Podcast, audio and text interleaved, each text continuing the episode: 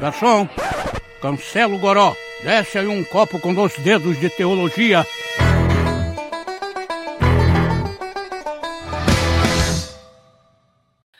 Sejam todos muitíssimo bem-vindos, muitíssimo bem-vindos ao retorno magistral deste programinha que eu sempre amei muito e que sempre deu muito trabalho e que entrou em hiato e que finalmente eu paguei o boleto do som de cloud e a gente está de volta, o Baixo Clero, o podcast do Dois Dedos de Teologia. Para mim é uma honra muito grande ter vocês aqui e eu não estou sozinho né, nesse podcast. A gente sempre conta com participantes, amigos, pessoas. Hoje a gente vai falar de teologia na internet. Não poderia fazer diferente. Tenho aqui o nosso querido. Eu coloco ele aqui, peraí. Opa, opa. O nosso querido Rodrigo Bibo de Aquino. Bem-vindo, Rodrigo. E aí, pessoal, tudo bem? Como é que vocês estão? Prazer estar aqui na volta magistral do Baixo Clero, esse podcast aí que, ó, começou muito bem, entrou num hiato para recuperar forças e Sim. voltando com tudo agora. E se não me engano, eu estava no primeiro. Estava Baixo no primeiro. Clero. Estava no primeiro. Aí, Convidei estava... para o retorno pensando nisso. Pronto, olha aí, ó. É Bibotal que o retorno do Baixo Clero. Perfeito. Aliás, amo Bi esse Biba é o padrinho, né? Padrinho, Bibo padrinho, é o padrinho dos podcasts cristãos aí. Para mim, Bibo sempre será o nosso padrinho. Sempre que alguém começa um podcast, tem que pedir a bênção para o senhor Rodrigo para ser abençoado. Eu abençoo agora este podcast em o nome do Deus SoundCloud. Aleluia. Eu tô tentando sair de SoundCloud porque ele é muito caro. Eu tô Exato, migrando para Anchor. ó, tem um cara muito bom que vai te dar uma consultoria, Gabriel Tuller, acho que você conhece. Deu, o cara deu, vai te dar o caminho. Deu. Mas eu fui obrigado a pagar um mês de SoundCloud para resgatar os episódios antigos, para poder faz então parte. ir pro. Aí faz Mas, download, ó, põe num servidor, tá tudo certo. Ah, é isso aí. Pronto. E graças a Deus, certo? Todos os episódios antigos do Baixo Clero já estão de volta em todas as plataformas. Eita, Tinha sumido tudo, voltou tudo hoje. Então você que é fã do Baixo Clero, aí que tava aí perdido, doido pra, oh meu Deus, cadê os episódios? Estão aí, é estão aí. Estão aí. E a galera pedia, Iago, porque assim, eu não consigo ver todos os teus vídeos, né? Eu vejo claro. a maioria deles e de vez em quando leio os comentários. E, mano, volta e meia tem alguém comentando, pô, e a, e a volta do saudade do Baixo Clero, saudade do Baixo Clero e tal. Eu também tinha saudade, eu também tinha saudade. É, que legal. E eu não estou não... só com o Rodrigo Bibo, estou não. também com a presença sempre ilustre, sempre marcante, sempre hum. abençoadora e belíssima de Pedro Pamplona. Olha aí, e calma, né? O Pedro, quando eu olho pro Pedro, cara, eu, é, parece que eu tô olhando assim pra um copo de maracujina. eu tenho essa sensação quando eu olho pro Pedro. Obrigado, meus amigos. Seus elogios são aquilo que eu não mereço elogio de amigo, né? Certo. Mas a todos os participantes aí que estão aqui nesta live, neste horário, muito obrigado pela presença de vocês, fico muito feliz em participar. Já estive em alguns, não sei algo se eu estive no último, não sei se aquele foi o último ou foi um dos últimos sobre a famigerada teologia do coach, né? Não, não, não. Mas último, estamos não. aqui. Estamos aqui não foi você que Não foi você que enterrou esse programa, não se preocupe. você não é o Maurício, Mele... Maurício Meirelles de Iago Martins. não é, não é. Eu sou o meu próprio Maurício Meirelles, que fique registrado. Eu encerro. É muito bom, muito bom estar aqui. Obrigado pelo convite para estar aqui ao lado, ao seu lado mais uma vez, infelizmente, e ao lado de Rodrigo Bibo e do nosso convidado que não chegou ainda. É, todo mundo aqui é meio convidado, né? Esse aqui é um ambiente certamente uh, maravilhoso. E nós vamos juntos discutir sobre teologia na internet. O Vitor Fontana ainda está por chegar, certo? Uh, e se algum amigo meu, você que está assistindo esse podcast, se você tem o meu WhatsApp, me manda um oi que eu te mando o link. É, é, é baixaria, é baixaria e alegria, certo? Baixo clero é baixaria. É, foi uma piada, né? Foi um, um slogan engraçado com isso. Você tá mudo para mim. Vou twittar esse link aqui, peraí. Esse aqui não, Twitter, né? Da live. Foi mal, eu fui tossir, eu fui tossir e. Pois é, não pode mandar o link do StreamYard, tá? Tem que mandar o link da live. Deixa eu ir lá no YouTube sim, também sim, pegar sim. Compartilhem aí. Eita, Queridos, rapaz, da internet. vocês aí que estão nos ouvindo, a gente está agora com essa novidade, a gente está fazendo o Baixo Clero ao vivo, em vídeo no YouTube do Dois Dedos de Teologia, uh, mas também haverá a versão editada dessa conversa nas nos feeds, aí no seu agregador de conteúdo favorito. Então, permitam-me uh, dizer isso para todos vocês. Você pode ouvir essa conversa depois no seu Spotify, no seu Deezer, no seu Google Podcast, no seu Apple Podcast, onde você preferir, e até mesmo aqui no próprio YouTube. Se você for assinante do YouTuber Premium ou quer que seja, você prefere ouvir por aqui, você também pode ouvir por aqui. Estará tudo em todas as plataformas, mas você aqui do YouTube ouve primeiro né? E fica vendo esse papo ao vivo, sem todos os cortes, sem todas as edições. Aqui é versão do diretor, né? Para quem gosta dessa, dessa presença um pouco mais próxima da gente aqui. O Baixo Clero, ele existe hoje, certo? Graças também aos apoiadores desse canal. Um dos problemas do Baixo Clero, e é, eram as conversas que eu tinha de bastidores com o Bibo, é que ele era um programa muito caro, que dava um retorno inferior aos vídeos do canal. Então, uh, era um programa que tinha um retorno ótimo. Eu conversava com o Bibo. A gente tem tantos ouvintes por episódio. E o Bibo, cara, é um número muito bom. Só que comparado com o número dos vídeos, era muito menor. Não é? E era muito mais caro para fazer, muito mais trabalhoso, demandava mais profissionais, mais pessoas. Chegou uma hora que eu não consegui mais. Não é? E agora, para a gente, é uma alegria, porque com o pessoal que é membro do canal, clica aqui embaixo, lá, seja membro e tal, manda um 7 conto aí por mês por dois dedos. Esse recurso que entra ajuda a gente a poder investir em coisas que são mais específicas, mais para aquele público hardcore do canal, que talvez não é todo mundo que vai ouvir, não é todo mundo que tem interesse em um conteúdo mais longo, mas que certamente é um conteúdo uh, que é do interesse daqueles que querem estar mais próximos do que a gente está produzindo. Para a gente é uma alegria e uma honra. Mas tem mais, porque a gente é doido, a gente é feliz, a gente gosta de uh, fornecer cada vez mais bênção, cada vez mais conteúdo para vocês. Eu tenho uma colinha que eu simplesmente perdi, achei, tá aqui. a gente está aproveitando esse tempo, certo, para dar um aviso para vocês e criar uh, um mês especial do Baixo Clero. A gente vai ter pelo menos três ou quatro podcasts esse mês, tá? Esse mês, com temas diferentes, para poder celebrar esse retorno. Não vai ficar assim o tempo todo, não. O normal é que seja um por mês, se duvidar, dois no máximo. Uh, mas a gente vai, tentar ter toda semana o Baixo Clero nesse mês de retorno, para também avisar para vocês que a gente vai uh, fazer um desconto especial de celebração do Baixo Clero lá na escola de teologia, certo? Esse é o mês que a gente quer focar sobre a missão da igreja, a missão cristã, uh, como teólogos, como pregadores, como missionários, como cristãos e como é que a gente desenvolve essa missão. Discutir sobre isso na internet é o que a gente quer fazer hoje. Uh, e a gente quer poder capacitar a igreja cada vez mais nesse processo. Por isso, a gente criou uma promoção de desconto, certo? Do mês das missões, do mês da missão na Escola de Teologia, que é a escola do Instituto Schaefer de Teologia e Cultura. E, e só, em, só nesse mês, só em setembro, tá? Se você se inscreve na Escola de Teologia esse mês, em setembro, você tem sete dias gratuitos e por mais um real você leva de graça uma imersão em Cosmovisão Cristã. Foram seis horas de aula que eu dei, você recebe isso como brinde se você entrar esse mês, além de sete dias grátis e todos os novos assinantes no mês de setembro vão ganhar gratuitamente um módulo extra especial sobre missões que vai ser disponibilizado mês que vem em outubro. Você tem até o dia 30 de setembro para aproveitar essa oportunidade mas faz sua assinatura hoje para já começar seus estudos bíblicos, já participar das nossas aulas semanais, vai ser excelente, tá bom? Recados paroquiais dados, como diz Rodrigo Bibo de Aquino, não é? É nóis. A gente vai começar o papo de hoje.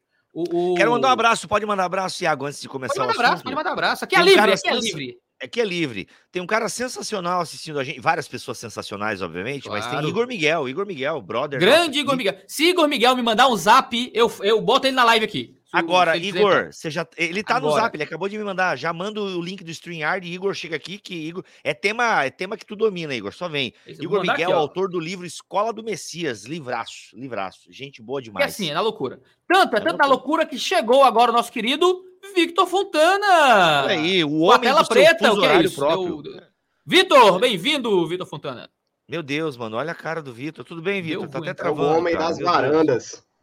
Homem da, é o homem da varanda. Improvisar. Não entendo nada que você diz, Vitor. Para mim, travou tudo. Eu é. travou tudo. Disse. Travou tudo. Vitor, conecta no Wi-Fi, Vitor. Sai do, sai do 3G. Sai do Não cabo. chegou 5G em São Paulo ainda. Meu Deus, cara. É, né? É isso aí. Enquanto o Iago, enquanto o Vitor Fontana não. não apa... oh, meu, fica... caraca, não dá esse zoom aí, vai mostrar. Não, foi mal, que, acho que entrou academia, agora. Cara, acho que veio. Pronto, pronto. Improvisadíssimo. Bem-vindo, bem-vindo. Oh, muito obrigado, gente. Improvisadíssimo. Me, me tranquei para fora do, do meu próprio escritório.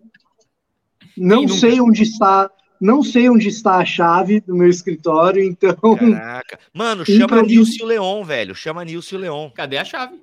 Cadê a chave?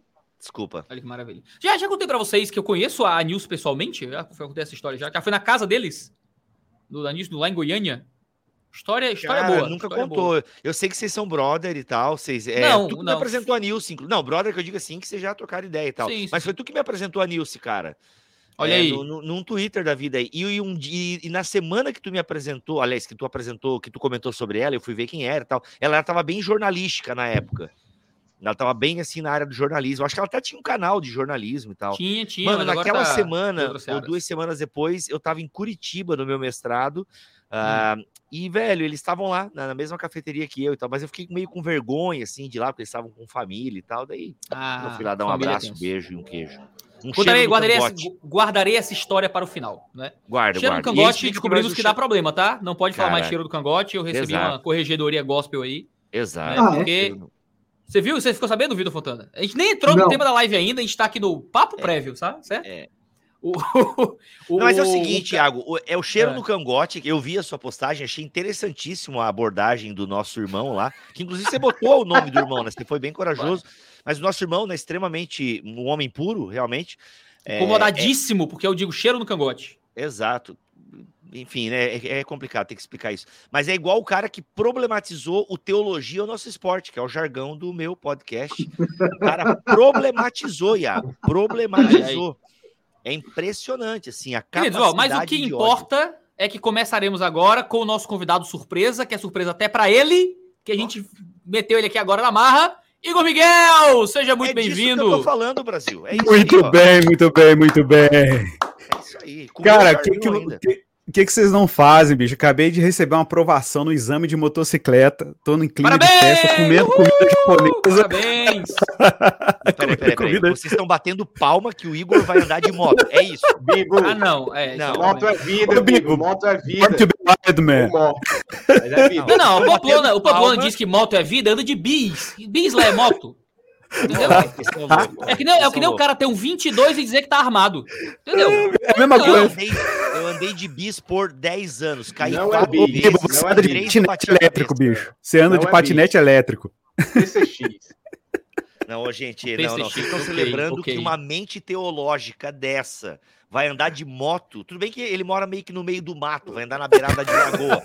Mas, mano, caraca, mano, vocês não podem aprovar. Ô, Igor, pelo amor de Deus, mano, vigia. Porque tu sabe que existem dois tipos de motoqueiro, né, mano? O que caiu e o que vai cair. Então, pelo amor de Deus. Meu Deus, isso é não, é muito encorajador. Estou, estou agora já orando pela vida do Igor Miguel e pela vida agora. de que vai receber os órgãos dele. É isso aí. Não, pera, calma, Iago. Não, ele vai usar capacete. Vai, talvez vai usar só aquela grade na perna, tá ligado? Aquela churrasqueira. É. Pelo amor de Deus. Sem capacete, sem capacete só na motociata, né, Igor? Só na motocicleta. Essa, e nessa eu não vou. aqui. Meus queridos, é um prazer estar aqui. Muito obrigado pelo convite de última hora. Eu não pude resistir, porque eu estava vendo, falei, gente, que caldo é esse? Que caldo mais providencial. Prazer Sim. enorme, Pedro, Vitor, Bibo, Iago. É muito bom estar aqui, meus irmãos. Excelente. Queridos, Daqui todos eu posso nós... sair, tá? Daqui a pouco eu posso sair tá para comer meu, sair, meu sushi. Tá, mundo... Não, traga, coma aqui, coma aqui com a gente. Ótimo. O... Queridos, Iago, todos Iago. nós que aqui. Fale, me interrompa, vai, mete bala. É, não, porque tem um comentário aqui do internauta muito legal. Opa, o, o internauta é o melhor. É, o Paulo Adoro o internauta. Disse, o Iago tá a cara do Berlofa. E, cara, tá mesmo, viu? Que é isso, cara. Caraca, Berloff é aquele cara que discutiu com o Saião e o Vitor Fontana. Ô, cuidado aí, cuidado que o processo. Ó, o jeito de falar aí super legal. Foi um tá, ótimo tá inteligência tá limitada. Parecido. Foi um ótimo. Oh, oh, quero deixar claro para fins jurídicos futuros que a opinião do convidado não representa a minha diretamente, certo? Exato. E eu só estou dizendo aí. que foi um ótimo inteligência limitada. Eu aí, Fontana, Daniel, Sa... é. Daniel teve, Saião, teve, cara. Teve uma inteligência bem limitada lá mesmo que deu para reparar, assim. Mas uh, não tô falando de Nossa, ninguém. O Iago ele não consegue, né, cara? Não consegue, né, é, né, Moisés? Não, não, consegue, não consegue, não consegue, Moisés. Virou baixaria. Não, mas eu sou mais magro. Eu quero dizer que eu sou mais magro certo? E, e eu tenho menos problemas teológicos, apesar de ter alguns também, certo? É mais baixinho também, é mais baixinho também. Ah, mas isso aí não tem o que fazer. Isso aí, infelizmente, infelizmente a academia não resolve. É que quem vê só no vídeo não vê a altura das pessoas, né? Então, a gente, a gente tem alguns caras do nosso círculo que você pensa assim, pô, o cara parece alto e tal, e, gente, é menor que eu. O Cacau Cacau foi chamado de Gimli. Intelecto. Cacau é, foi Cacau chamado de Gimli. Exato, ele pelo André. do, do, do, do Star BTD. Wars, tá ligado? O Zionk lá. Ó, vou dar a letra para vocês. Pedro Pamplona, alto. Igor Miguel, magro e alto. Vitor Fontana, mediano com uma barriguinha Gordo, de cerveja. É, barriguinha, isso. isso. O, Ia, né? o, Iago, baixinho, e agora não sei como é que tá. Tá malhado, bicho. O cara tá, tá bruto fitness. agora. Tô uma tora. É isso. Paulo Musa da E eu, e eu pareço o Smigo. Eu tenho o corpo do Smigo, mais ou menos, assim. Meio magro, uma barriga, uma teta, uma, uma, uma coisa meio estranha. Vamos parar com essa baixaria agora aqui. Vamos parar com a baixaria, que quem veio pra cá veio pra isso, pra ver a baixaria também, mas veio pra gente discutir também o assunto de hoje. Uh, mas é uma delícia receber amigos. Esse reino é um reino de amigos, graças a Deus. Uh, e eu quero que o eu sempre quis que o Baixo Clero fosse isso, uma conversa boa, tranquila, dos bastidores da, da, vida de serviço.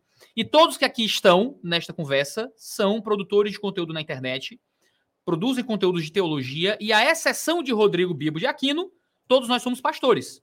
Né? Pedro Pamplona é pastor, Vitor Fontana é pastor, Igor Miguel é pastor, eu sou pastor.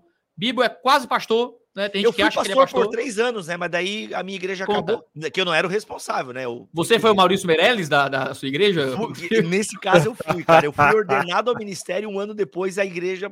A igreja ainda existe, entendeu? Mas daí, enfim, okay, é, a gente conta no privado. É outra conversa, é outra conversa. Exato. E a grande pergunta dessa conversa aqui é: a teologia, a, a internet está afetando o modo como a gente produz teologia? E a pergunta não é uh, se está popularizando os benefícios, os benefícios do processo de expor internet, expor teologia na internet, é como é que o nosso processo de fazer teologia e o modo como a gente, como pastor, está fazendo teologia é afetado pelo que a gente está produzindo na internet. Né? Porque todos nós somos teólogos para a nossa própria comunidade, alguns de nós produzimos teologia pública, estão aí falando de teologia fora do ambiente religioso, somos professores, somos pastores na igreja local, somos produtores em um nível profissional, eu acho que com a exceção do Vitor Fontana e do Igor Miguel, todo aqui mundo aqui também é vendedor de curso, né? Então, assim, eu vendo curso, o Rodrigo vende curso, o Pedro Pão vende curso, se o Igor Miguel e o Fontana ainda não vendem cursos, venderão, porque Vendem. em breve. É, é em breve Igor... ninguém mais vai ter um trabalho tradicional, todo mundo vai estar trabalhando com Hotmart no mundo, vai acabar o mundo. Né? Ninguém mais vai comprar pão, só vai aprender a fazer curso de pão no Hotmart. É, é, é realidade. Aí é com o Alex, é um fato, gente. É um o fato. Alex, o Alex faz um ótimo pão. O Alexander Storna Refa, lá do Bibotalk. Ele faz um excelente pão. É isso. Aleluia. Ainda prega o pão da vida, ô oh, glória. Esse e no ensino passar em prova de motocicleta, do Detran. Olha aí. Olha aí. E dieta cetogênica. dieta cetogênica. reto. Mas além da, da, da, baixaria da conversa de bastidor, da gente ficar brincando e, e rindo um do outro, como é que o nosso processo de fazer teologia está sendo afetado pelo que a gente está construindo na internet? Porque a teologia, ela sempre é contextual. A teologia não existe no limbo, ela não existe a partir de um, de um absoluto completo. Quando a gente olha para o Antigo Testamento, quando a gente olha para o Novo Testamento, a gente vê a teologia sendo feita sempre para resolver os problemas da realidade. Então a gente não tem a teologia sistemática como o texto dado por Deus diretamente. A teologia sistemática é construída a posteriori de uma aplicação da teologia. E é um tanto contra-intuitivo, né? É um tanto contra-intuitivo porque quando a gente recebe a Bíblia, a gente recebe textos que já são aplicados a uma realidade. A gente não tem um vademecum com proposições supra-históricas ou supra-contextuais. A gente tem já a teologia aplicada a uma realidade, já escrita em um idioma, já para uma igreja, já para uma cultura, já para um povo. A teologia que a gente tem já foi feita para a vida e para resolver as questões da vida. E agora, quando a gente constrói teologia, a gente constrói um ambiente de Instagram, a gente constrói um ambiente de arrasta para cima, a gente constrói um ambiente de analytics do YouTube, a gente constrói um ambiente de reputação acadêmica, a gente constrói um ambiente de engajamento, um ambiente de, de como eu diria, de tentar manter as pessoas atentas em você para que o ad né, e o Pix de remarketing chegue nas pessoas. É sobre a, possibilidades editoriais. Tudo mudou muito no mundo que a gente vive há 10 anos para cá, nessa popularização de teologia na internet.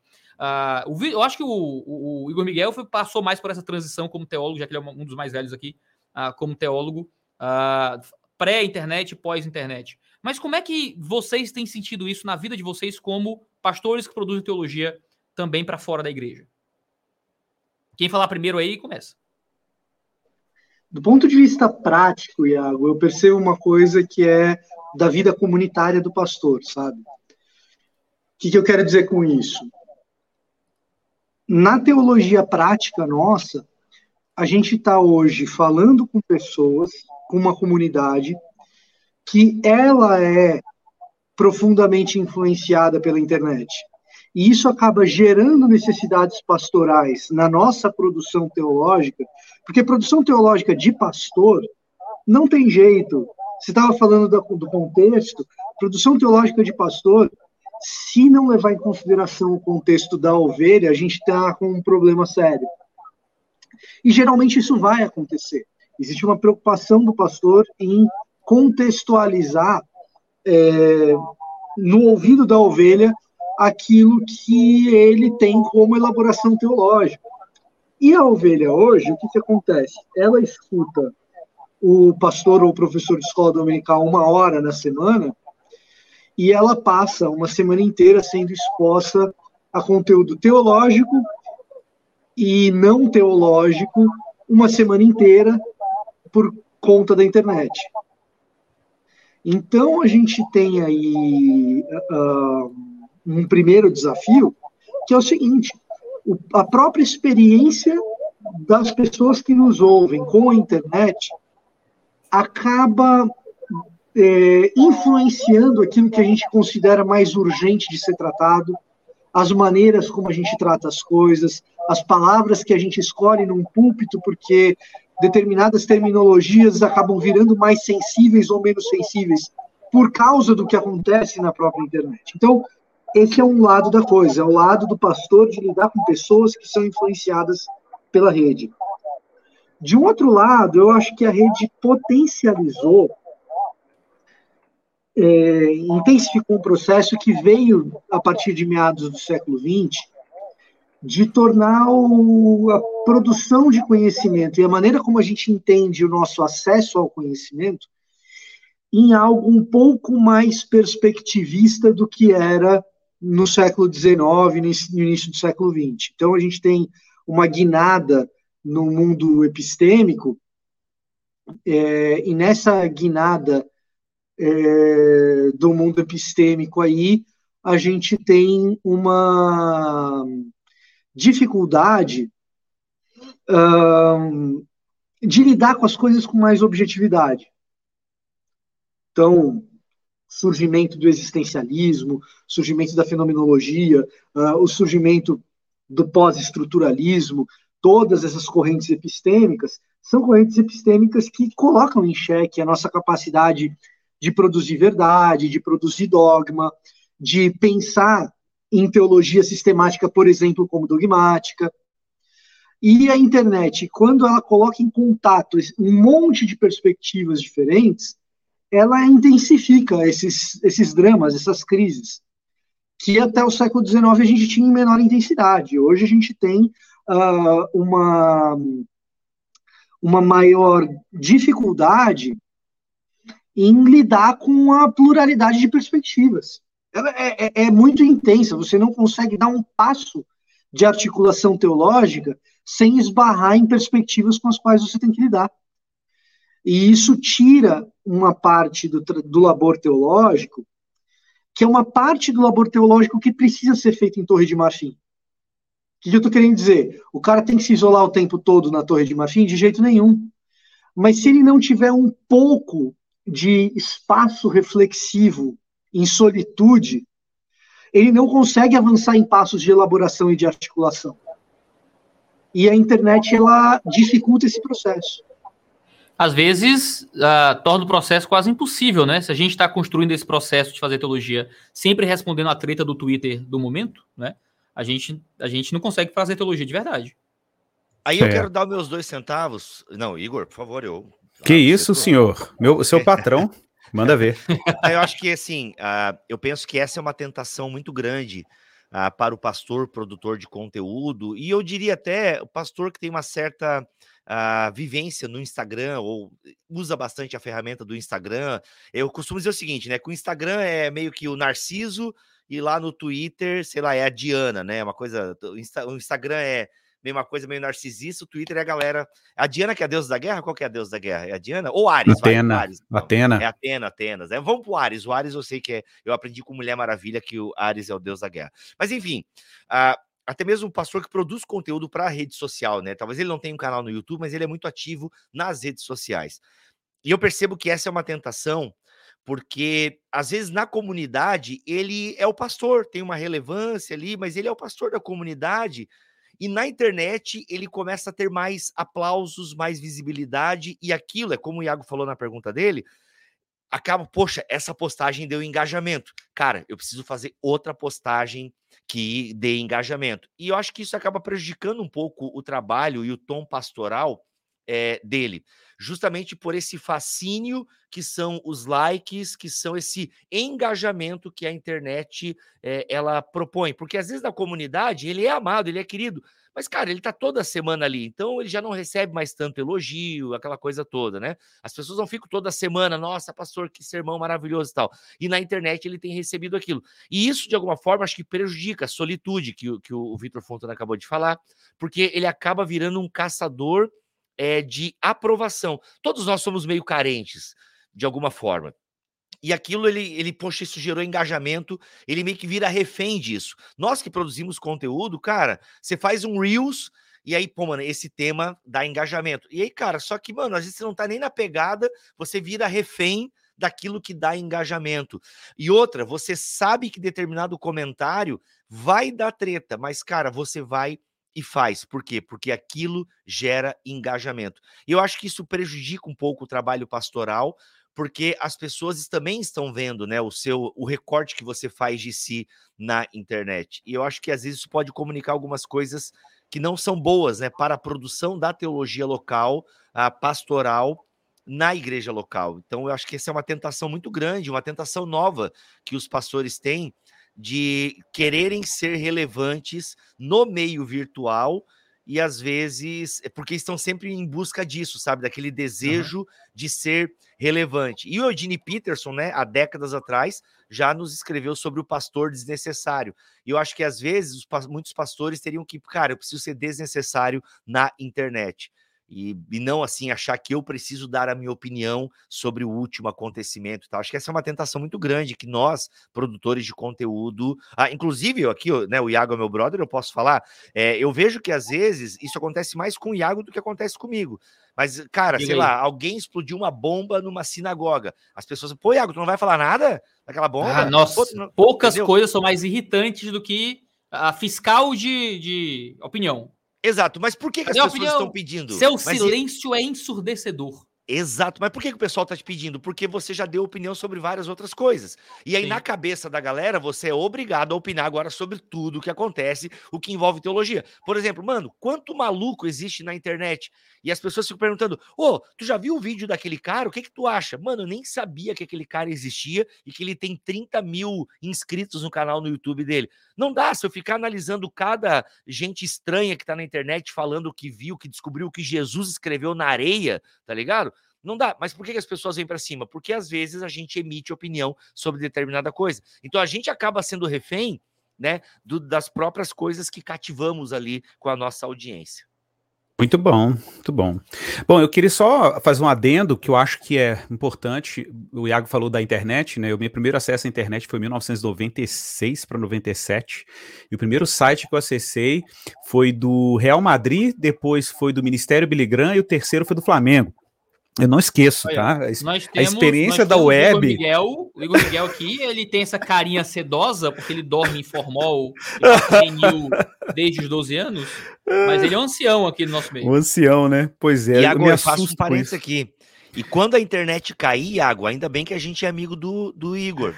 Porque é. ele usa ah, ele é rádio hacker, amador. Né? Rádio, é amador, rádio amador, mano. Ele é rádio amador. Código Morse. A gente vai ficar Chegou hoje, chegou hoje lá em casa meu rádio comunicador que eu comprei. Mas é só aquele radinho mesmo pra falar, falar que chique. Muito Olha bom. Aí. Comprei pra brincar com minha filha. pois então, eu acho que uh, desde o meu primeiro acesso a um fórum na internet com novidades teológicas, eu lembro nitidamente, era um debate sobre a ceia do Senhor, isso em 98. E, cara, era já aquele monte de gente falando um monte de coisa diferente sobre esse tema, coisas que eu não achava nem nos livros de teologia, né? E aquilo era muito excitante, cara, de fato. E eu acho que aquele momento foi um momento que a gente cometeu muitos, muitos equívocos também, né? Era, o volume de coisas ditas na internet era muito, muito grande, né? Eu lembro do Alta Vista, lembro do KD, Alta Vista, Yahoo, eram as ferramentas que a gente tinha na época. Mas, de fato, eu queria chamar atenção para um detalhe interessante, né? Você falou de contextualização, de história. Eu, eu me inclino a ter um, uma percepção um pouco mais generosa em termos da ação do Espírito de Deus na história, com todas as reservas e as armadilhas que a história pode proporcionar para a gente, né? Mas eu não tenho dúvida que Deus sempre usou a história para pressionar a teologia a fazer correções importantes ou a produzir determinadas respostas em determinados cenários históricos. A gente tem exemplos do próprio é, Concílio de Nicéia, Calcedônia, né, o pelagianismo pressionando Agostinho a trazer uma doutrina da graça mais profunda, a própria reforma protestante, pressionada por vários eventos históricos, e por, queiram citar por exemplo, a, a, o, o, Holocausto, né, como grande momento histórico que pressionou a teologia a apresentar uma posição mais clara sobre o antissemitismo, o antijudaísmo, o supersessionismo. Quantos teólogos nós temos hoje que exploram a mentalidade judaica, hebraica do Antigo Testamento sem pudor, sem medo de ser taxado de filosemita ou de judaizante, né? E isso traz contribuições exegéticas sem precedentes. A gente basta, basta olhar, né, para muita coisa que tem acontecido nesse momento histórico. Então, a gente precisa recuperar, talvez, essa noção de que, cara, de que maneira a história está nos pressionando teologicamente para a gente recuperar é, valores que estão dentro da nossa tradição e dentro das escrituras que a gente pode ter ponto cego. Simplesmente pode ter ponto cego e não está percebendo coisas. Né? Por outro lado, é claro que isso também pressiona a igreja, às vezes, e o corpo de Cristo a embarcar em determinadas armadilhas. Eu acho que mais do que nunca a gente precisa recuperar a noção da teologia como uma prática de sabedoria, que é um tema caro para mim. Né? Eu vou aí com Daniel Treyer, né, quando ele escreveu o livro a Tour Theology as a Wisdom, né, de, em direção à teologia como sabedoria. Eu falo um pouco sobre isso no meu livro também. E a gente precisa ter prudência. Prudência mais do que nunca. Mas essa prudência exige, como disse Jesus, tirar do baú coisas velhas e coisas novas. Né? Você não pode se fechar ao, ao que Deus está fazendo em termos da sua ação sobre a teologia, como a gente também não pode sair embarcando em qualquer coisa de forma imprudente. Eu acho que o momento exige muito discernimento. De acordo. Queria, com, que não falou ainda. Uh, queria comentar aí algo que o Vitor trouxe, que eu tenho visto muito acontecer, e aqui não a nível pastoral, mas a nível igreja mesmo, das ovelhas, vamos dizer assim, e aqui nos incluindo, né, como, como essas ovelhas, como o corpo de Cristo, é que nós temos acesso realmente a muito conteúdo. Isso tem um lado, tem um lado positivo enorme, enorme mesmo assim. Dá um testemunho aqui que o Iago nem sabe aconteceu ontem, né? Conheci um jovem ontem na minha igreja, que, tá, que chegou na minha igreja e aí ele contando o testemunho dele ontem depois do culto. E ele se converteu, né? A família dele ninguém é crente, ninguém é cristão, né? E tá no colégio dele. Eu perguntei como é como como tu chegou aqui, como tu se converteu e como tu chegou nessa igreja. E ele falou: Olha, eu caí um dia no Dois Dias de Teologia. E eu comecei a assistir Dois Dias de Teologia. E gosto de filosofia, eu gosto de estudar, eu comecei a me interessar por teologia, ouvi o Iago, te ouvi, vi os caras lá falando, me converti. E aí cheguei nessa igreja que um amigo me indicou e tal. Então isso é isso é lindo, isso é maravilhoso. A internet, a internet tem esse poder grandioso. Já escutei testemunhos também desses parecidos sobre o Bibotalk, né? Mas o que eu percebo também é que essa grande, grande acesso aos conteúdos, eles, eles nos tiram um pouco da realidade da igreja local. E o que eu quero dizer com isso? Às vezes nós estamos aqui, né, eu estou aqui na minha igreja e eu olho para os jovens da minha igreja e alguns desses jovens, eles estão focados em coisas que a minha igreja não está. Eles estão buscando por conteúdos que o resto da igreja não está. Eles estão numa vibe, numa pegada que a numa missão que a minha igreja não está. E algumas vezes pode ser problemático, nem sempre, né? Nem sempre, mas algumas vezes pode ser problemático. E no, no meu caso, né, geralmente eu escuto assim, Ei, pastor, eu ouvi um negócio na internet. E geralmente essas coisas que as pessoas trazem, eu sei também porque eu tô lá, eu sou mais ativo, né? Acho que na média dos pastores a gente aqui é mais ativo na internet, então a gente consegue ficar por dentro. Mas creio que em outras realidades isso pode ser um peso muito grande para o pastor, para a liderança, de ter sempre pessoas que estão consumindo muito conteúdo, que não sabem focar, não sabem direcionar, né? Estão descobrindo coisas novas, teologias novas, né? É o você está em Éfeso, mas você quer discutir aquilo que Corinto está discutindo, você quer discutir aquilo que a galera de Colossos está discutindo, né? Ou de Filipos. E às vezes não são as mesmas coisas, não são os mesmos pecados, não é a mesma teologia, não é a mesma doutrina. Isso pode causar uma bagunça na igreja. Então a gente precisa ter cuidado com tantos conteúdos que a gente consome. Eu sempre digo, falei isso aqui na, lá para o Bíblia em relação à política, a gente precisa passar pelo filtro da igreja local, com a produção teológica também, com o nosso comportamento teológico, com o nosso consumo teológico, a gente precisa passar pelo filtro da igreja local, né? Não, não que a igreja vá exercer ali um, um tipo de 1984, né? um grande irmão controlando aquilo que a gente assiste às nossas vidas, não é nada disso, né? Mas a gente precisa fazer esse filtro, a gente precisa saber onde é que nossa igreja está, para onde nossa igreja está caminhando, o que é tratado na nossa igreja. Então, cara, eu odeio aquela frase, eu odeio, eu quase sempre odeio aqueles comentários do tipo, por que, que minha igreja não fala sobre isso? Por que, que meu pastor nunca pregou sobre isso? Por que, que aqui na igreja não se fala sobre esse tema? Talvez não sejam problemas da igreja. Talvez seu pastor não conheça esse tema, né? E, ou talvez ele esteja errado, né? Mas então, Pedro, cuidado. A gente precisa é, aí, passar pelo filtro. Eu acho que tu toca num ponto bem delicado que todos nós aqui é, experimentamos isso nas nossas redes sociais. A gente tem aí é, Bibotalk desde 2011, que a gente faz teologia na internet, enfim, com podcast. E, cara, isso é toda semana. Nunca ouvi falar sobre isso. A minha igreja nunca discutiu isso. E, cara, vou te dizer, tem esse fator que tu levantaste, não é o problema da igreja local, mas, cara, tem muito o fato de que igrejas não estão tratando de coisas fundamentais da fé. E é o que o Igor Miguel fala, mano, você quer evangelizar no Brasil? Plante igrejas saudável, saudáveis. Aí eu falei, Igor, mas isso não é pescar em aquário? Não, cara, é pescar em esgoto muitas vezes. O Igor deve lembrar desse. É, Nossa, o Igor soltou é, essa num eu, BTcast Plus, cara. Isso, eu ouvi esse BTcast que tava falando sobre isso e achei sensacional. Uma das melhores cara, frases é que eu já escutei no Bibotalk. Exato, é Mas concordo, concordo contigo, Bibo. Entendeu? Agora, é importante a, gente, a gente lembrar que. Uh, e os dois, sim, a gente está concordando aqui e pontuando e refinando um argumento do outro, né? Porque, por um lado, falta que pastores lidem com problemas da vida real. Não é? Às vezes estão ali presos numa torre de marfim, que não é a torre de marfim da necessidade de uma boa construção teológica, de um desligamento da resposta imediata, como o Vitor Fontana falou, que às vezes tem que desligar. Uma coisa que eu estou tentando, tentando fazer agora, que eu acho que é resposta de oração de muitos de vocês até, é Fala, não responder a treta do momento do Twitter no Twitter, por exemplo. Né? Eu tô ali, eu guardo a treta do momento e faço um vídeo três semanas depois. Uh, eu acho que tá me fazendo bem. Né? Acho que é jejum, tá fazendo bem para quem te, tá fazendo bem para quem consome teu conteúdo também, Iago. Amém, amém. Uh, mas é só, às vezes, o que a gente quer é que o pastor esteja na igreja local resolvendo demandas que não existem naquela igreja local, mas existem na minha galera do Twitter. Então, por exemplo, tem assuntos que eu vejo na internet que são, nossa, isso aqui está explodindo. Essa é a grande demanda, essa é a grande questão. Se a igreja brasileira não tocar nesse assunto, acabou, morreu. A igreja vai implodir. Aí eu chego na minha comunidade, ninguém tá nem aí para aquele assunto. Ninguém sabe que existe, ninguém se importa, não é o nosso problema. Isso é vida é real, é isso é a vida real. É, e o nosso problema é outro, é outra parada que, sabe, que daí que se eu fosse discutir no Twitter, ninguém ligava. Entendeu? Porque a gente às vezes acha que tá num ambiente hiperconectado e que todos os problemas são os mesmos em todos os lugares, e não é. É totalmente diferente. Sim, Iago, não, eu concordo plenamente contigo, mas às vezes eu tô falando de coisas básicas mesmo, sim, de teologia sim, sim. bíblica, sabe? Falando de coisas bem básicas. Por exemplo, a, a pandemia.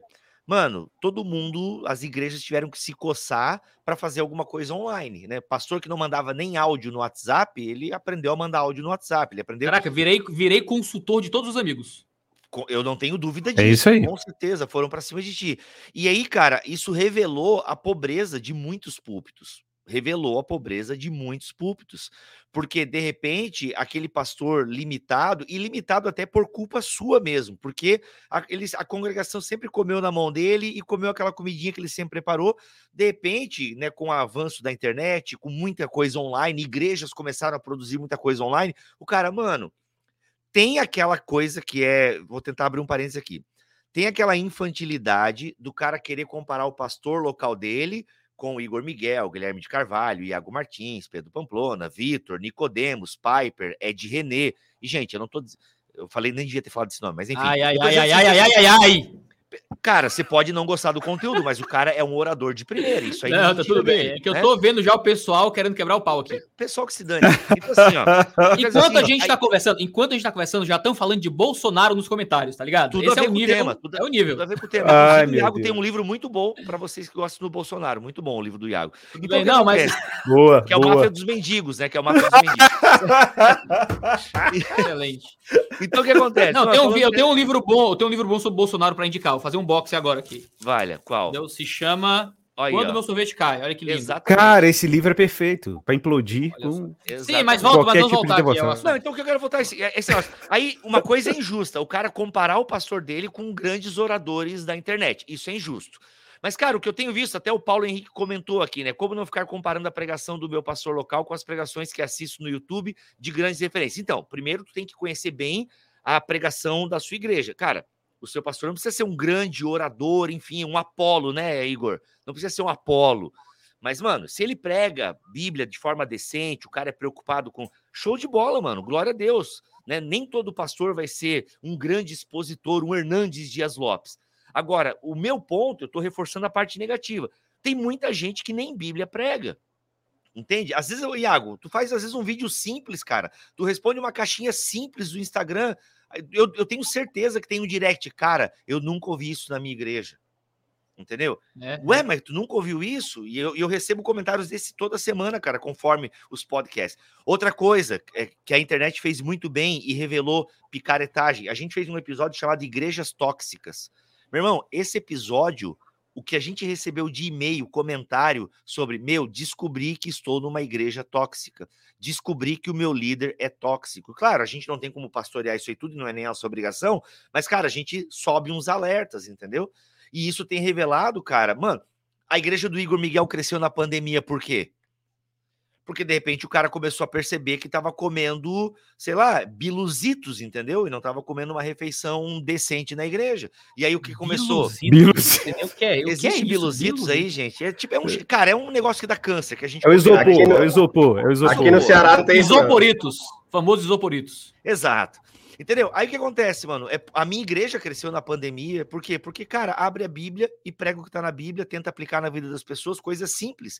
E a galera percebeu que isso não estava sendo feito na comunidade delas. Isso é um baita desafio, cara. Um baita... Tem que ser honesto na comparação, mas de fato revelou muitos obreiros despreparados no manejo da palavra de Deus. Cara, isso é bem preocupante.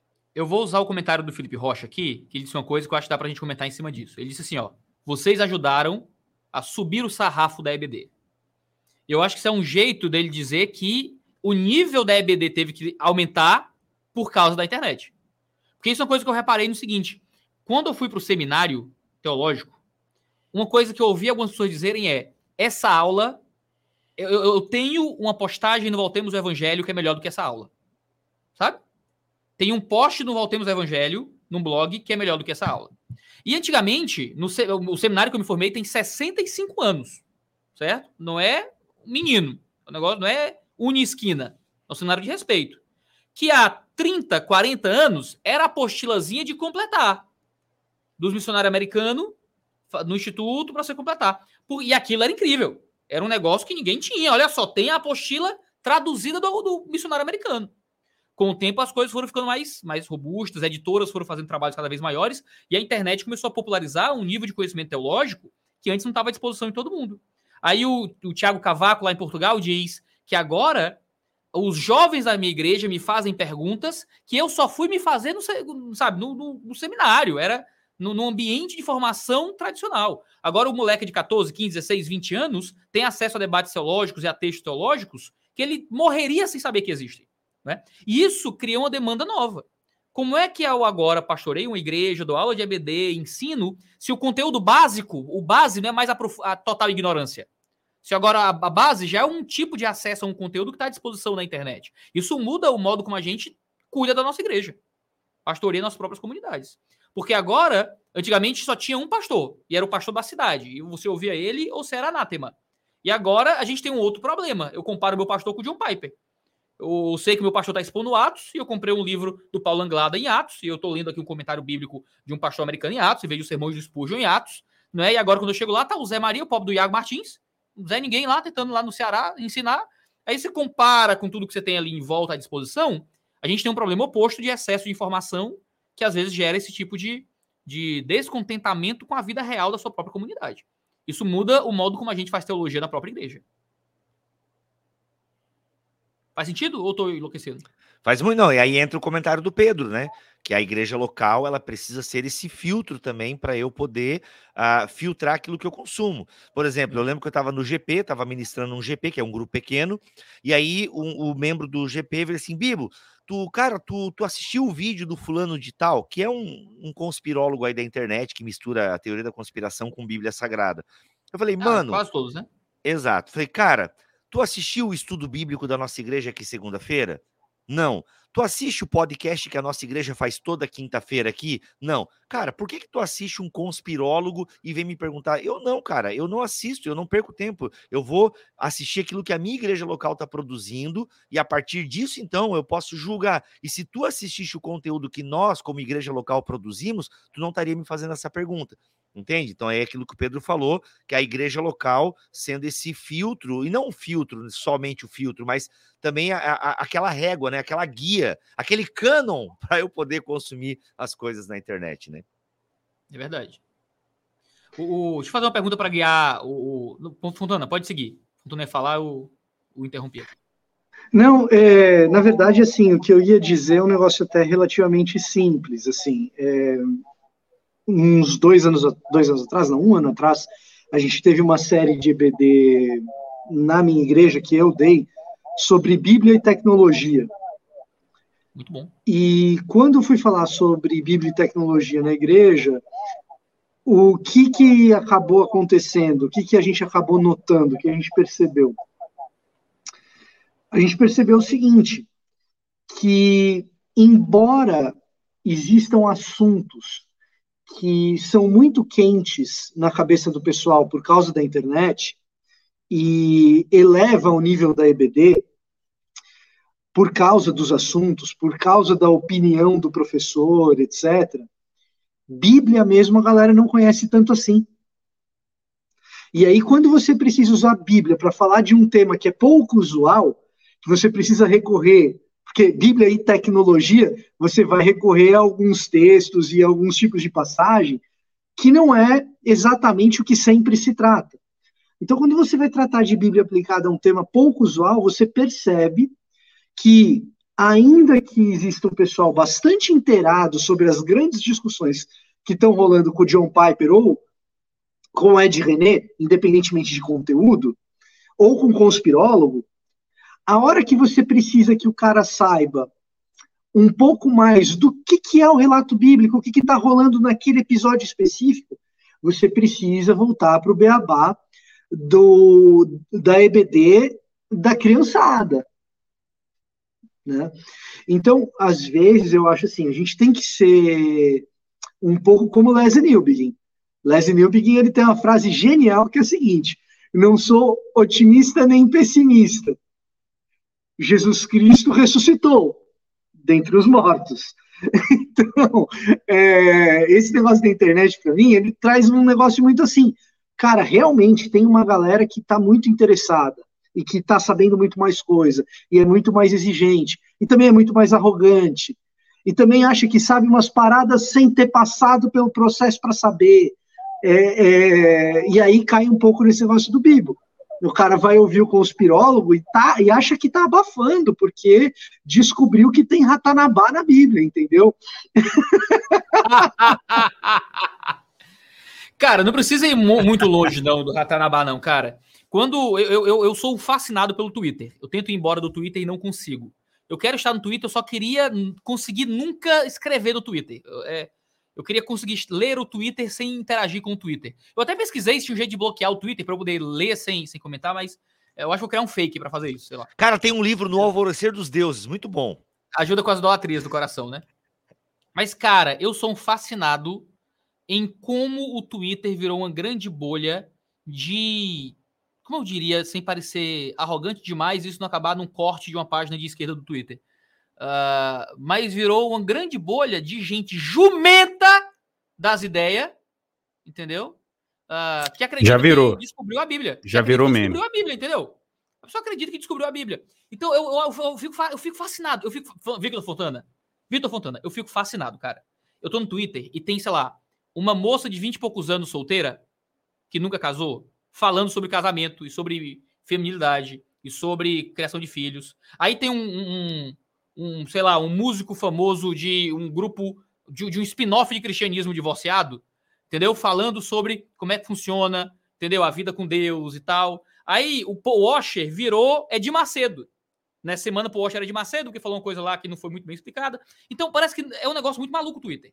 O Paul Washer virou Ed Macedo, ao mesmo tempo de que a, gente de, de, grupos que geralmente está nos livrinhos de seitas e heresias viram grandes referências teológicas, e geralmente, sabe, e, e é um gente solteira falando de feminilidade uh, e de criação de filhos, é, é, é maravilhoso. É mar, eu acho maravilhoso, acho maravilhoso. Porque é uma grande epítome do tipo de loucura que a internet pode se tornar. Em que a gente tem ali uma conversa de doido, conversa de doido, cara. É de doido. Que às vezes eu olho e o que tá me salvando hoje não entrar em todas as tretas do Twitter é que chegou num nível do absurdo que eu não sei mais o que fazer. Eu olho e digo, meu Deus, esse povo tá bebendo querosene, entendeu? E eu não sei qual é o argumento que eu uso para eles pararem de pular na ponte, assim.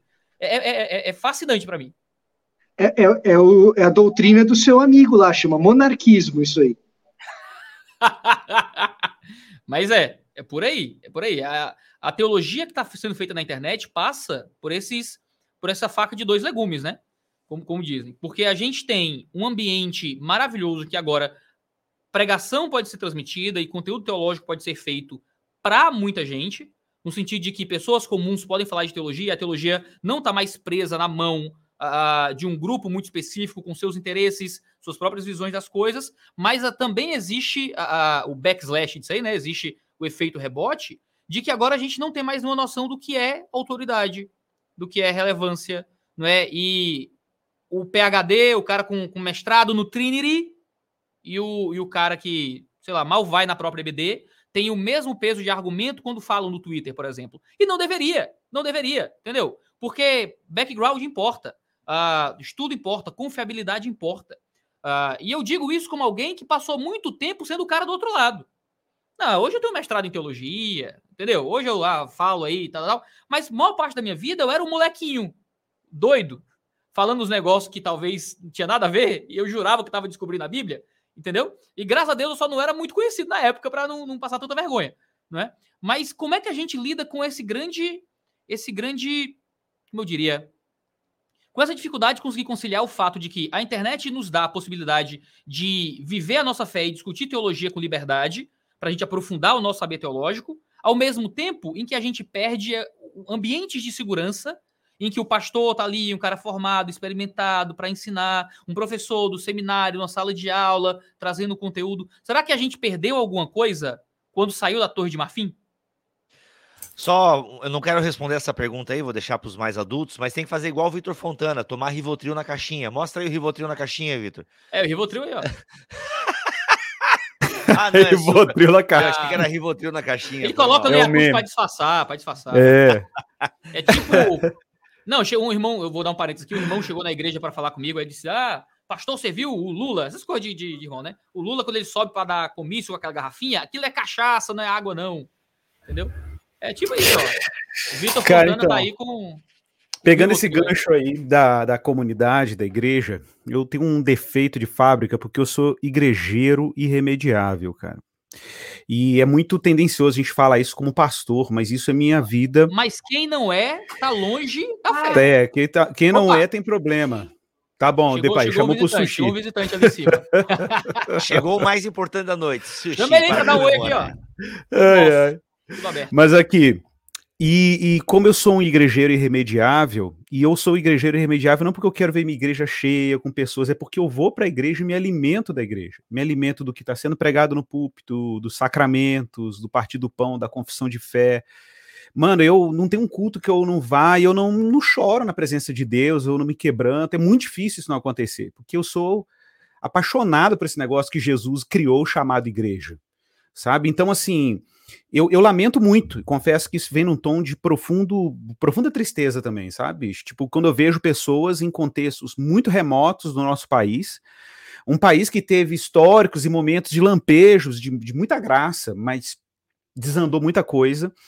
E, e eu vejo irmãos quase que, sabe, o varão macedônio, por favor, passa aqui para o nosso lado, porque o negócio está feio aqui.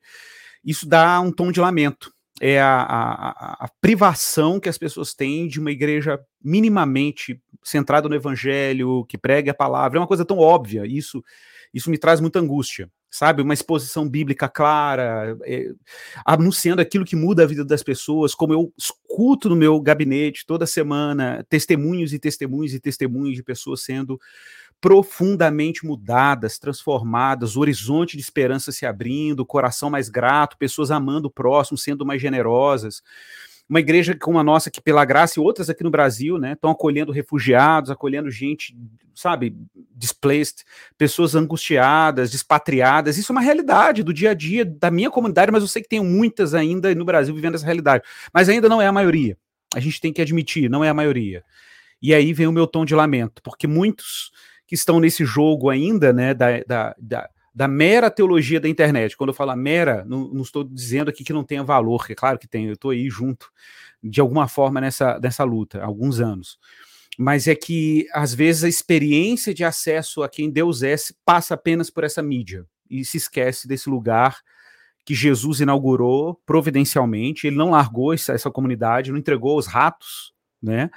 É, ela está aí como uma dádiva de Deus. Jesus é a pedra angular, os apóstolos e os profetas são seus pilares. E ela está aí, ela está aí pregando o evangelho. E a gente precisa reencontrar esse lugar chamado igreja. Mas, Igor, e todos nós, Amém. qual é a nossa parte de culpa nisso? Porque a gente está aqui produzindo, né? A Excelente. gente está aqui, a gente, é, a gente é pastor de igreja, somos pastor de igreja, mas também está no arrasta para cima. Também está fazendo vídeo para o YouTube também está produzindo para o Instagram. A gente está lá fazendo caixinha com resposta superficial de três linhas. A gente está lá também. A gente está aqui nesse mesmo ambiente. O Vitor Fotano não está, não, mas a maioria de nós está, certo? Ah, qual é o nosso passado de culpa nesse processo? Isso é, isso é. O meio é a mensagem, McLuhan estava certo, a mensagem vai acabar sendo afetada pelo meio. O ideal é não estar na internet, porque estar na internet já é um meio que corrompe a mensagem e não pode. Ah, ou o quê? Né? Como é que Cara, tem um amigo meu, tem um amigo meu que me disse isso quando eu estava em dúvida sobre a minha ordenação ao ministério pastoral. Eu fui para o seminário com 17 anos. E, e eu Mil, não fui... Em 1812? 1997, 96, 97. Em 90, 97 eu tinha 5 uh, anos de idade. Pois é. Nossa, e eu tava e, e eu, e eu tava assistindo a queda do Caio Fábio. E chorando horrores, com os meus amigos chorando na porta com a revista Vinde, dizendo: Caio caiu rimando. Nossa, ainda. mano. É, foi uma desgrama aquilo, foi terrível. Mas de. Imagino o que deve Não, foi terrível, foi terrível, foi terrível. E eu me lembro que a dor que eu senti, meu, meu mundo desarranjou com aquilo, né?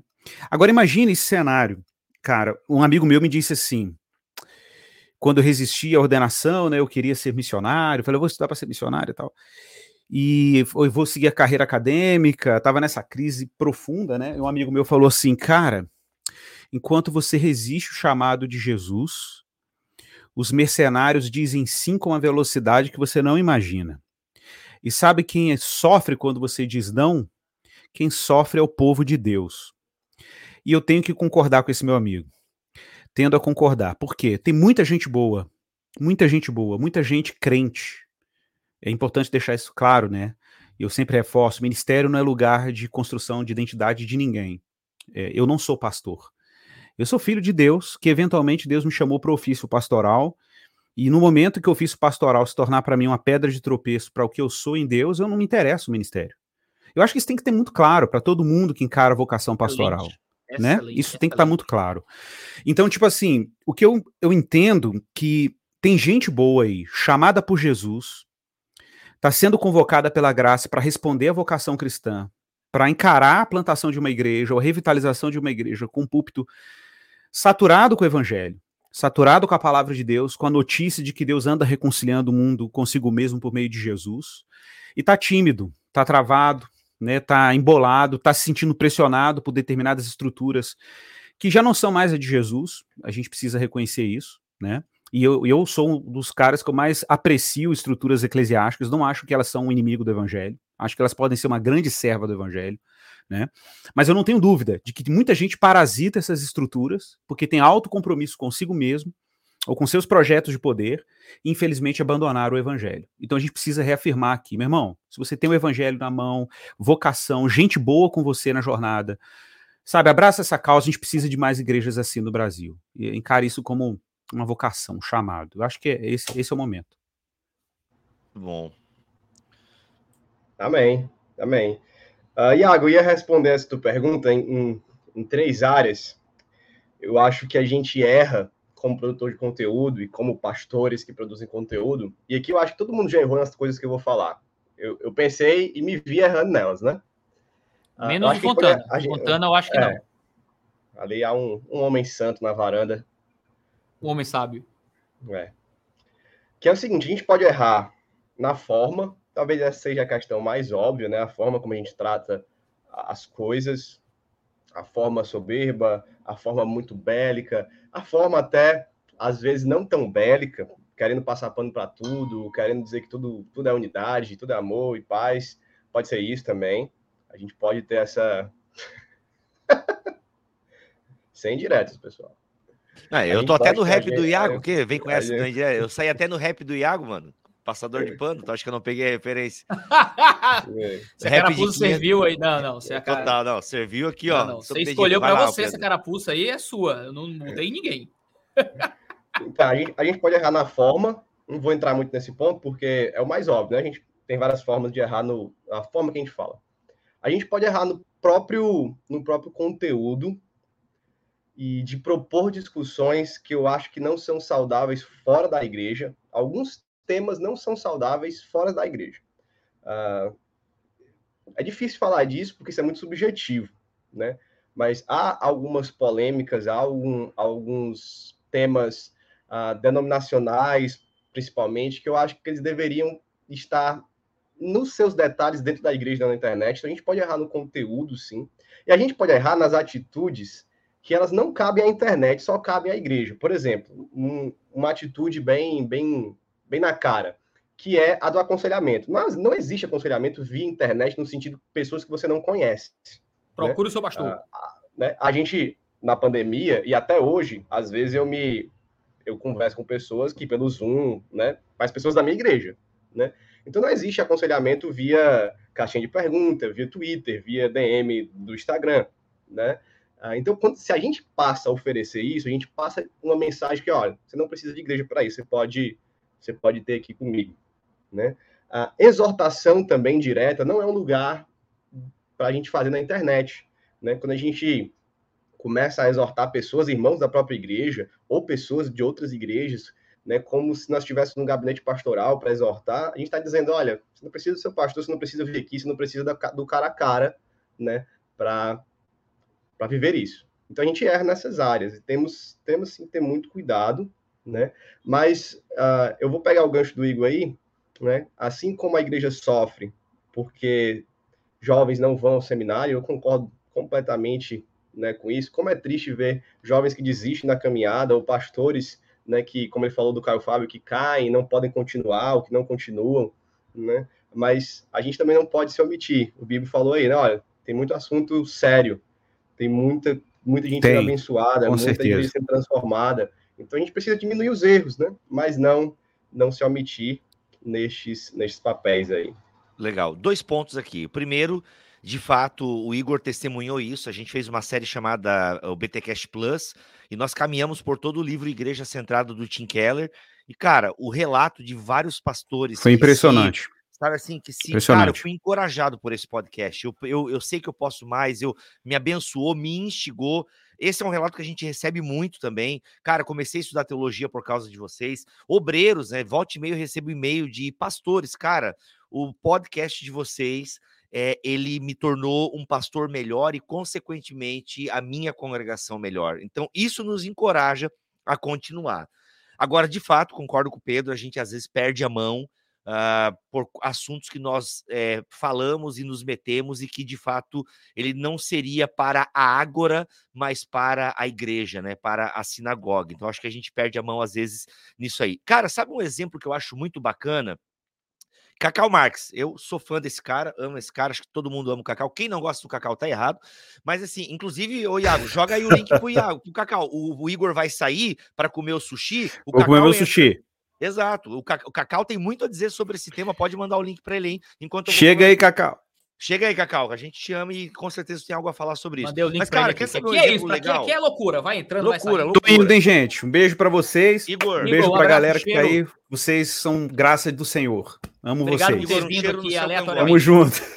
É nóis. Falou. Cara, então, quer saber um exemplo legal, Iago, disso que você está falando? Eu acho que o Escola do Discípulo, dos irmãos Breder, eles fazem um trabalho muito bacana né, na internet.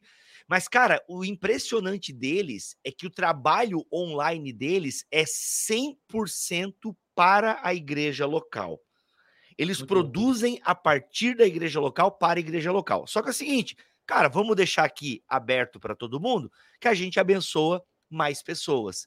E é impressionante, cara. Então, assim, eu acho que é um caminho legal e até um espelho muitas vezes para nós, porque eles pensam a vida online, a manifestação online, a partir da igreja local. Não estou dizendo que a gente tem que fazer igual, mas eu acho bacana esse modelo do escola do discípulo, justamente porque eles, cara, eles não discutem na escola do discípulo aquilo que eles não discutem na igreja local. Até porque o canal Escola do Discípulo, se eu entendi bem, é da igreja, que é cuidado pelos dois irmãos e tal. Então é um, é um, é um caminho bacana, cara, é um caminho interessante. Só uma correção, eles não são irmãos, mas Cara, eles não são irmãos.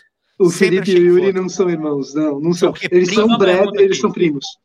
Ah, tá. Pá, mas então são irmãos em pergunta- Cristo.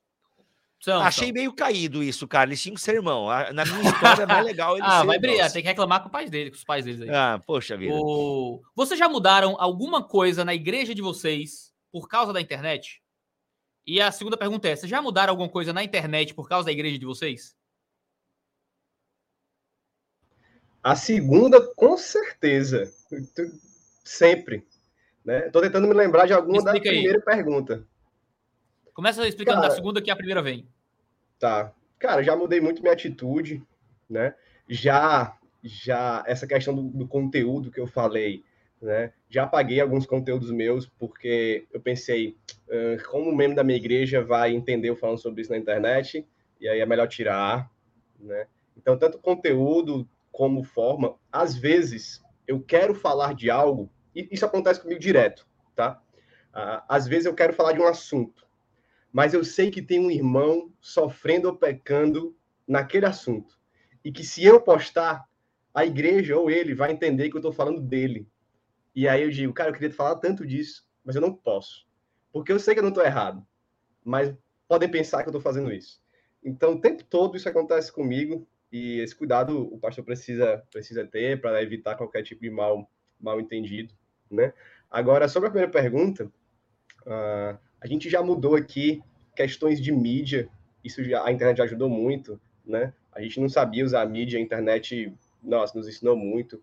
A conteúdo de ABD, a gente já já subiu o sarrafo aqui da nossa igreja muito por conta do conteúdo da internet, daquilo que a gente aprende na internet, que todo mundo, que os membros aprendem, enfim. E eu acho que questões também até a serem discutidas, como o Bibo falou. A gente fez uma série aqui um tempo sobre várias questões de relacionamento com, com a cultura, né, como, como racismo, como aborto, como homossexualidade, né, enfim, e vários outros temas, e são temas que a gente, olha, a internet trouxe e a igreja absorveu, a igreja é, consumiu, e a gente precisa, então, tratar, né, então acho que nessas áreas ah, já mudou, sim, várias, várias coisas, mas principalmente Já- na segunda, na postura do Vocês pastor. vocês já mudaram algo no sermão porque estava sendo transmitido ao vivo? Eu já, eu já pedi para não transmitir um sermão na igreja.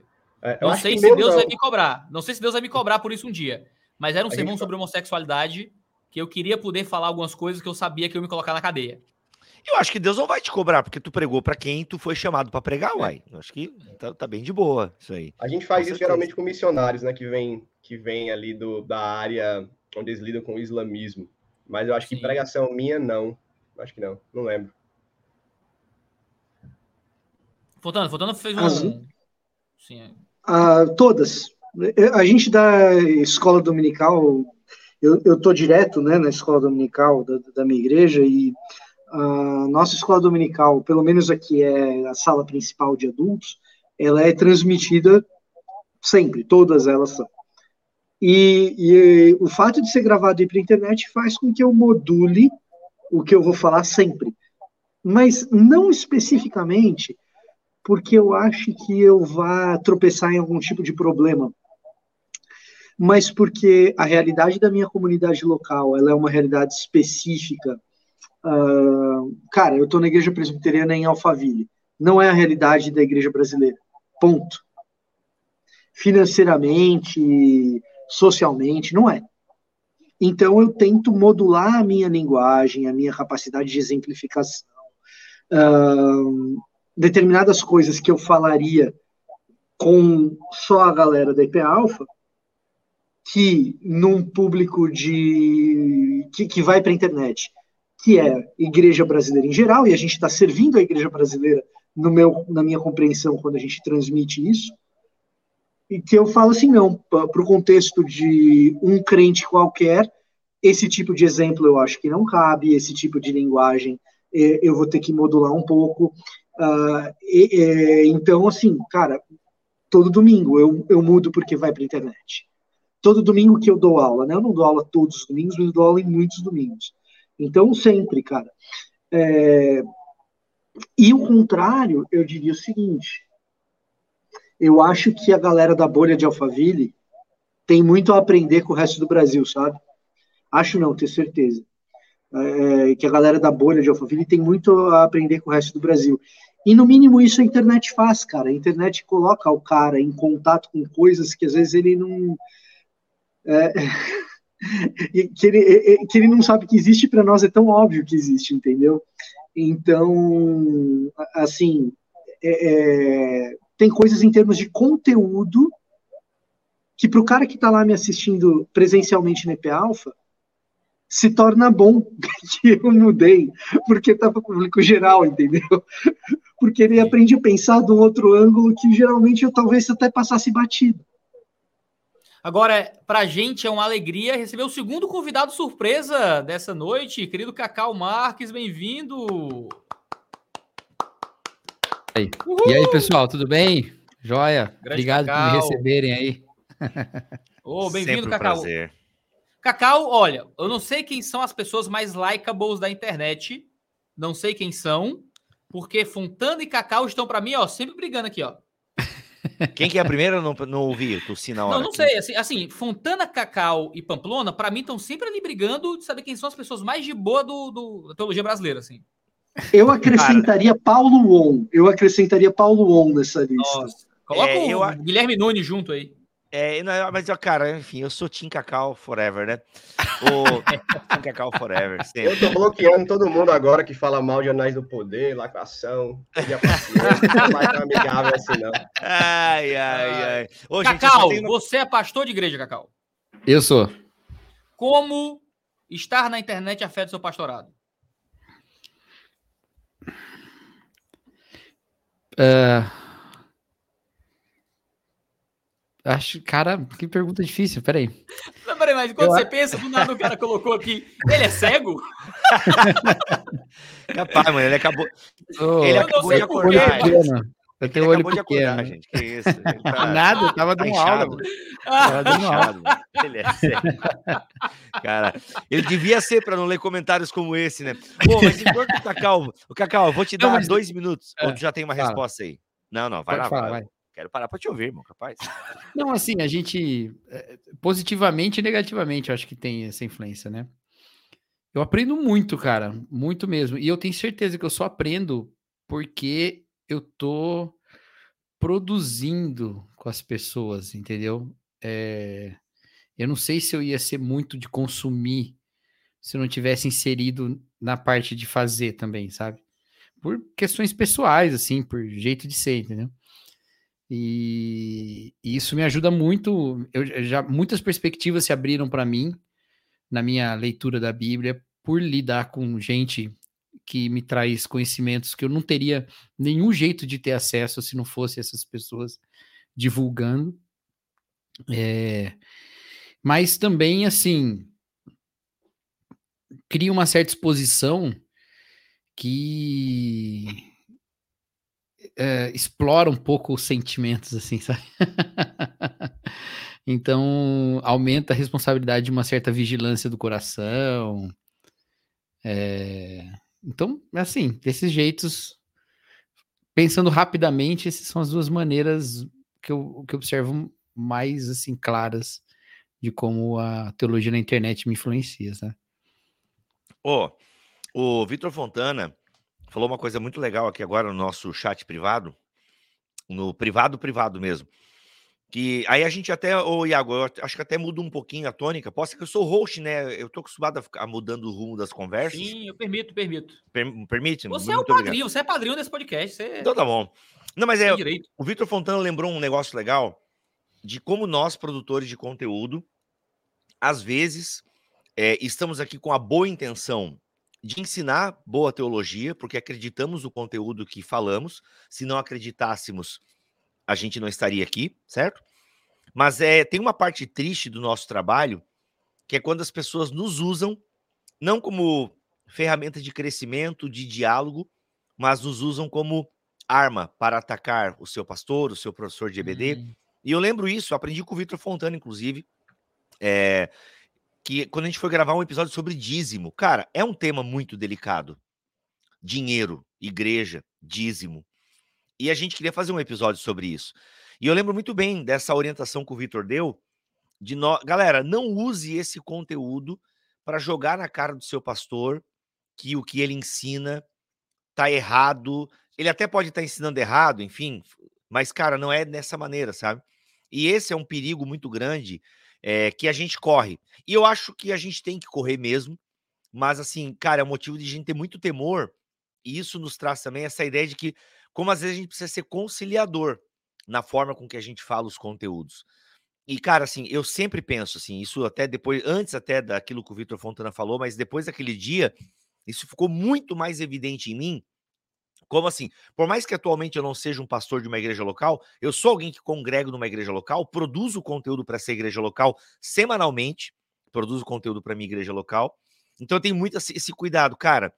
É, tem o membro normal me ouvindo, tem o desigrejado que me ouve, e tem, sabe, mas tem um pastor, sabe, que pode ser afetado positivamente pelo meu conteúdo, pelo conteúdo que eu produzo com os meus amigos e pode assim, ou seja, alguém pode atacar. Então a gente sempre procura tomar muito cuidado com as exposições, tanto que se a galera ouve o BTcast desde o começo, vai perceber essa curva, né? Esse cuidado de nós trazermos algumas informações e tal. Antes a gente soltava, né, as proposições sem muito cuidado pastoral.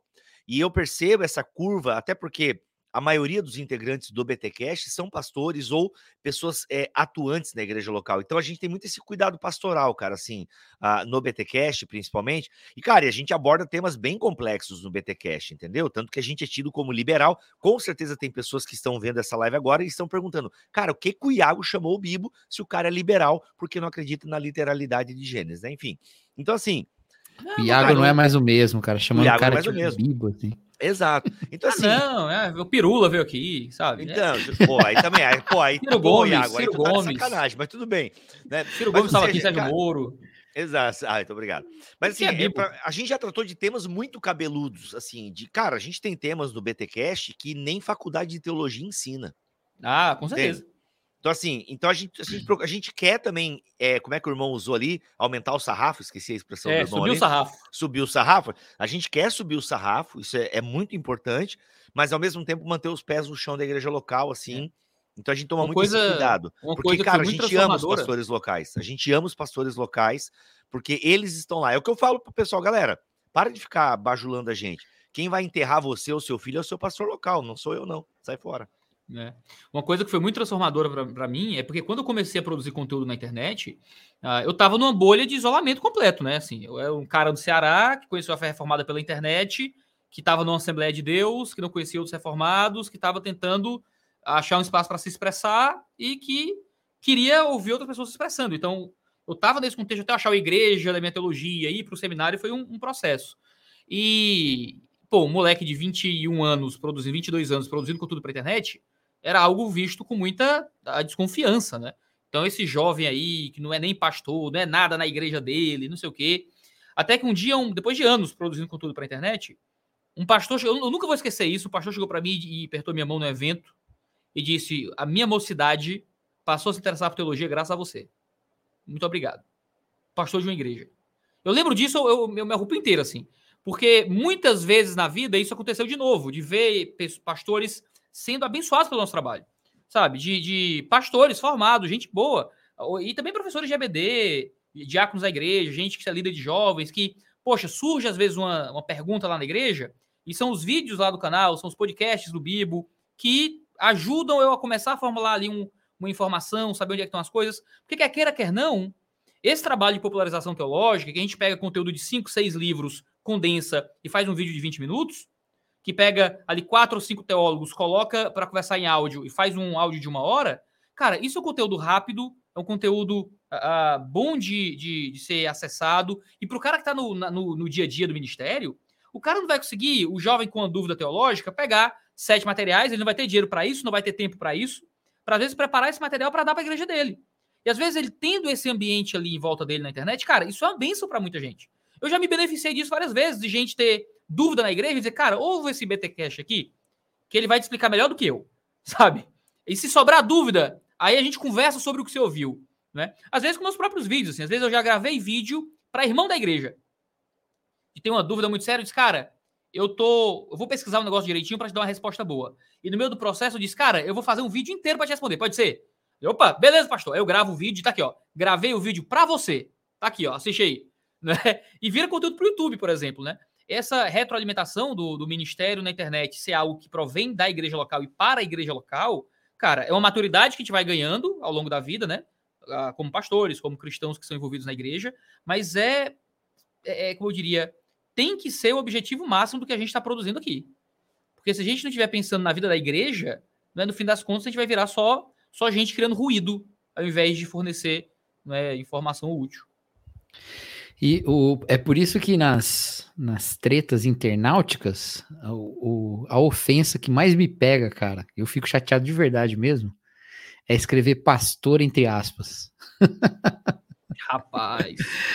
Cara, isso me deixa de um jeito que eu falo assim, velho, assim, não tem absolutamente nada do meu ministério que você consiga julgar via internet. Você consegue julgar, talvez, a minha doutrina, beleza, mas geralmente esse tipo de ofensa não vem por causa de discordância doutrinária, vem por discordância de outra natureza.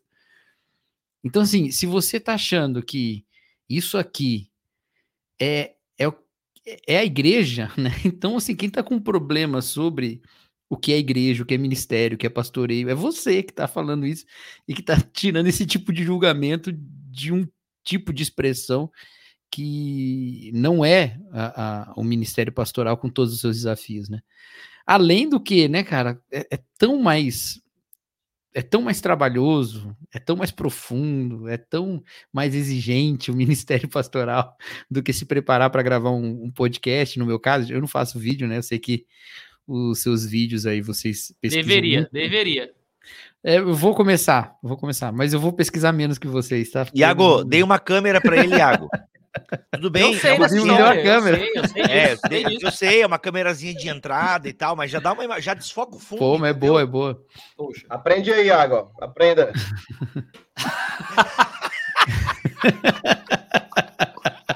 Ei, a hora aula que eu te pago, dá pra ter comprado uma câmera já, viu? Eita, aí, ó, dois dedos de roupa suja.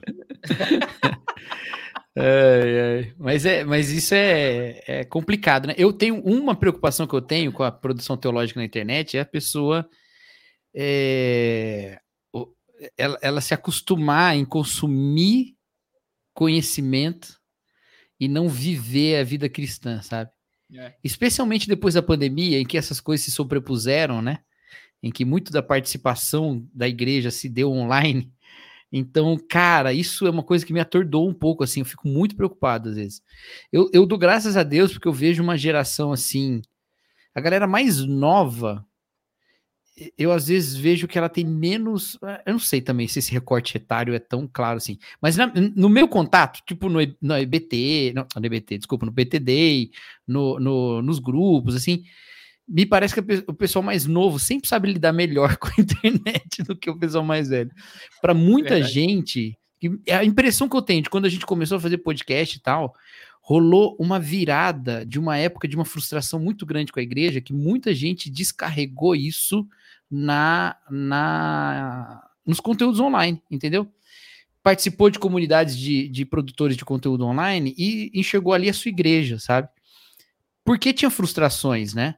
Isso, isso me deixa muito preocupado, cara. Eu fico realmente preocupado. Por isso que até no, no nosso BTD lá, minha palavra final foi sobre a gente amar presencialmente, né? Porque é, senão não tem nenhum sentido, como o Iago falou, né? É tudo tem que ser para a igreja, né? Para a vida eclesiástica, né? Comunitária, melhor comunitária que eclesiástica, né? É, Porque acho que transcende. Cacá falou uma coisa sobre essa exposição na internet, as pessoas não nos conhecerem. Deixa eu fazer uma pergunta aqui bem, bem íntima, bem íntima para vocês aqui. Vocês não se sentem mal de saber que as pessoas têm tantas opiniões ao respeito de vocês sem conhecer nada de vocês?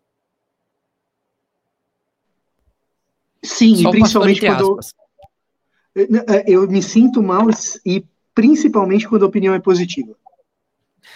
Principalmente quando a opinião é positiva. É, eu recebo coisas assustadoras de algo. E vocês devem receber também. Gente que manda DM para você te colocando num espaço, num pedestal, num lugar que claramente eu não ocupo. É. Que, que, é, é, é que assim, de, de eu ficar constrangido com vergonha não saber como responder. Porque, assim, aquilo claramente é mentira. Aquele não sou eu.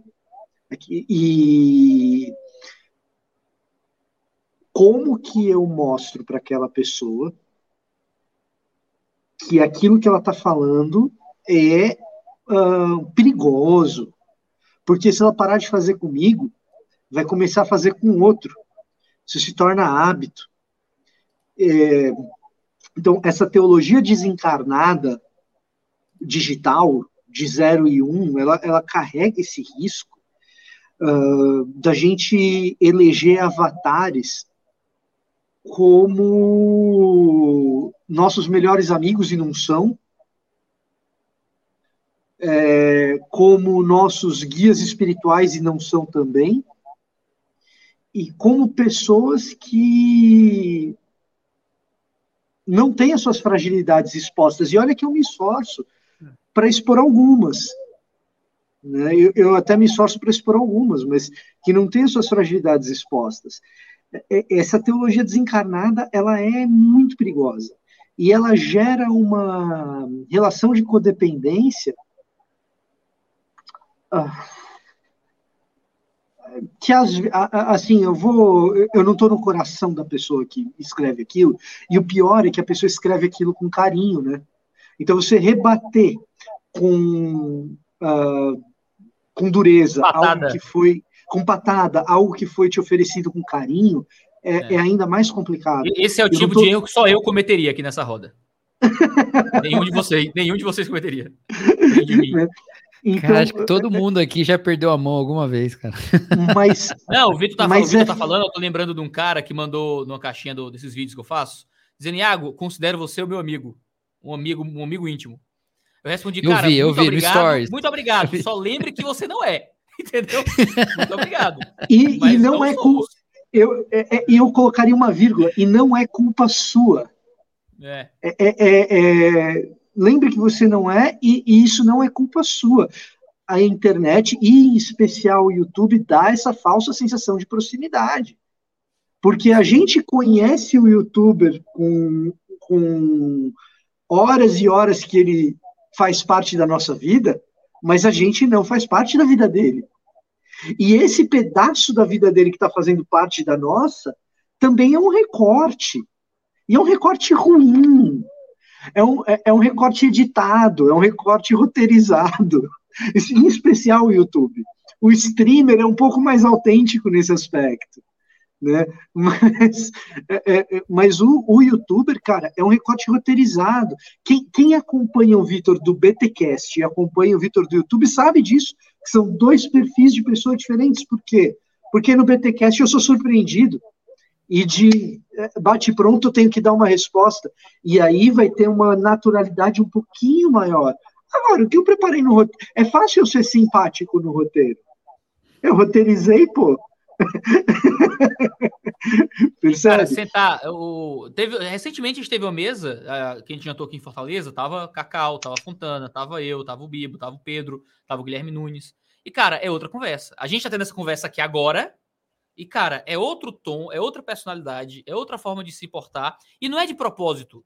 É porque é do ofício, é o jeito de falar, é o tema que está estabelecido, é o fato de que não é uma conversa da mesa do bar, não é? Por mais que o podcast finja que é, ah, não, aqui não é uma conversa de mesa de bar. Não é, tem, tem mil pessoas ao vivo ouvindo a gente aqui. Já passaram seis mil pessoas por essa live. Ah, enquanto a gente fala, não é uma conversa da mesa de bar que a gente brinca, que a gente faz uma piada, que a gente arrisca alguma coisa que pode ser dita de forma errada, que a gente só ri ou pede um desculpa. Não, foi mal, eu, eu passei aí, eu exagerei. Aqui qualquer coisa vira vira corte, vira polêmica, vai pro Fuxico Gospel, vira notícia, é. ofende alguém que a gente gosta, a gente recebe a ligação de um pastor auxiliar da congregação, sabe? É, é. Aqui são outros compromissos, então tem outras posturas e outras personalidades.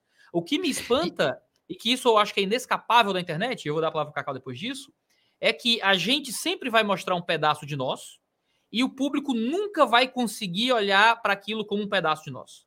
E vão com, completar as lacunas, e vão completar as lacunas baseado no quanto gosta ou no quanto não gosta da gente. Né? Isso é muito doido. E, e assim, uma vez eu estava conversando com uma irmã, uma irmã muito piedosa, dedicou a vida ao ministério, uma história muito bonita de vida, que ama muito a Jesus e que, então, é,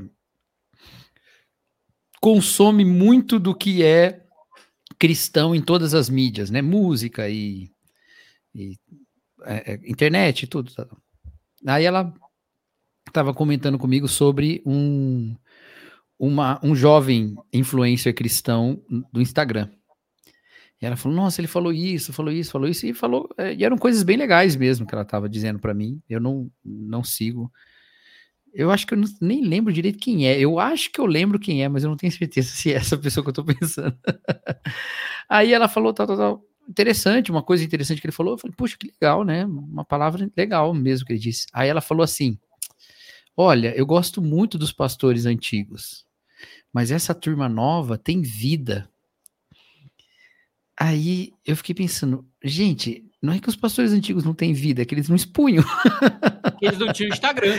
É, então assim, quando você acompanha uma pessoa no Instagram, você não tá só vendo o conteúdo que ela passa, a vida dela vira um conteúdo e você tem a impressão de que você está tendo acesso a um reality. e Nossa, é a, é a realidade de um reality mesmo, aquela realidade falsa, porque o do reality show é tudo falso, né? então, é, é, tudo aquilo é. Mas dá a impressão de uma certa, de um certo realismo que não é real, verdadeiramente, né? E, e isso, e isso assim, é uma característica, não tem só a ver com os cristãos, e as pessoas não fazem isso para para serem hipócritas, não é isso, sabe? Eu lembro quando eu comecei a ouvir o Nerdcast, eu tinha a maior impressão de que o Jovem Nerd era o cara mais legal do mundo. Eu ainda acho que ele é um dos caras mais legais do mundo, não tenho certeza. O Bibo conhece ele. Mas Ó, vai sair só conversa com ele aí. Apareceu aí. mas o. Você tá mudo, você tá mudo, Bibo. Mas, mas a impressão que eu tinha era essa sobre a vida dele, não sobre as coisas que ele falava, tá ligado? Isso é muito característica dessa mídia nossa da internet. Isso é uma coisa preocupante, né? Porque a gente despreza, de certa forma, aquele que era preservado, né? E tantos pastores aí tão inspiradores, né? Que de vidas muito inspiradores, mas que são inspiradores justamente porque a partir de uma vida secreta expõe publicamente sabedoria, né? Então, isso é uma coisa a se pensar bastante, assim. Legal. Eu queria, queria fazer um comentário em cima do que o Vitor falou também, né? Recebo esses, esses elogios muito maiores do que eu mereço, do que eu sou também, e, e, e eu acho que no meu caso é ainda mais, não sei assim, mais profundo, Porque eu fico vendo assim. Acabaram de falar que assim, você é bonito aqui no, no comentário, né? Então, assim, um elogio que você não merece, mas que fica aí um elogio pra você. Merece, Cara, merece. merece é esse merece. Esse Ele merece. se veste mal, mas é bonito, velho. Que usa camiseta não, não. de time, pra mim é se vestir mal. Não, não. É... se veste bem, é bonito. É só bonito. tem gosto, só tem péssimo gosto pra filme. Tirando isso. É verdade, é péssima indicação pra filme família. Não vai atrás do fio do Fontana para do, do Pamplona para filme família, tá bom? Ele não tem. Não Ele tem indica filme. livro melhor do que indica filme. Registra Exato, aí. concordo. É, agora eu posso falar, né? Vamos lá, onde é que eu estava? Sim, então. né? Às vezes eu vejo os caras colocando lá minhas referências teológicas, aí aparece lá Vitor Fontana, Rômulo Monteiro, Pedro Pamplona.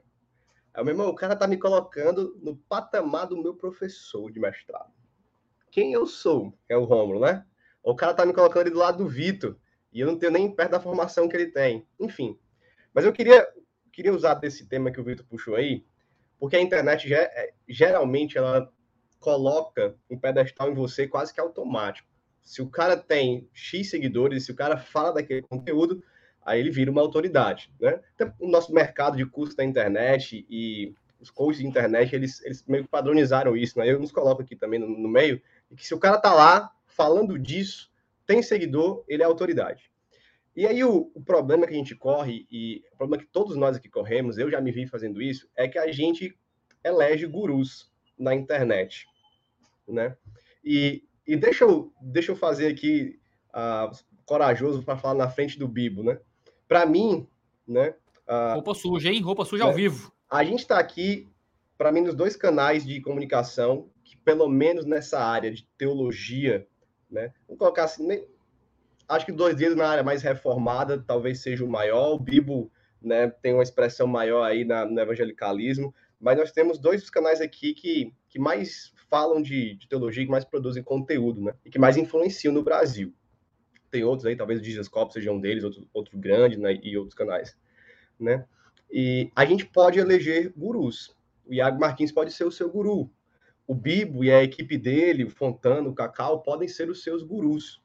E aí o problema é que a gente sempre acha que esses caras, que são, somos nós aqui, que esses caras sempre estão certos. Que quem vai falar no Bibotalk sempre está certo.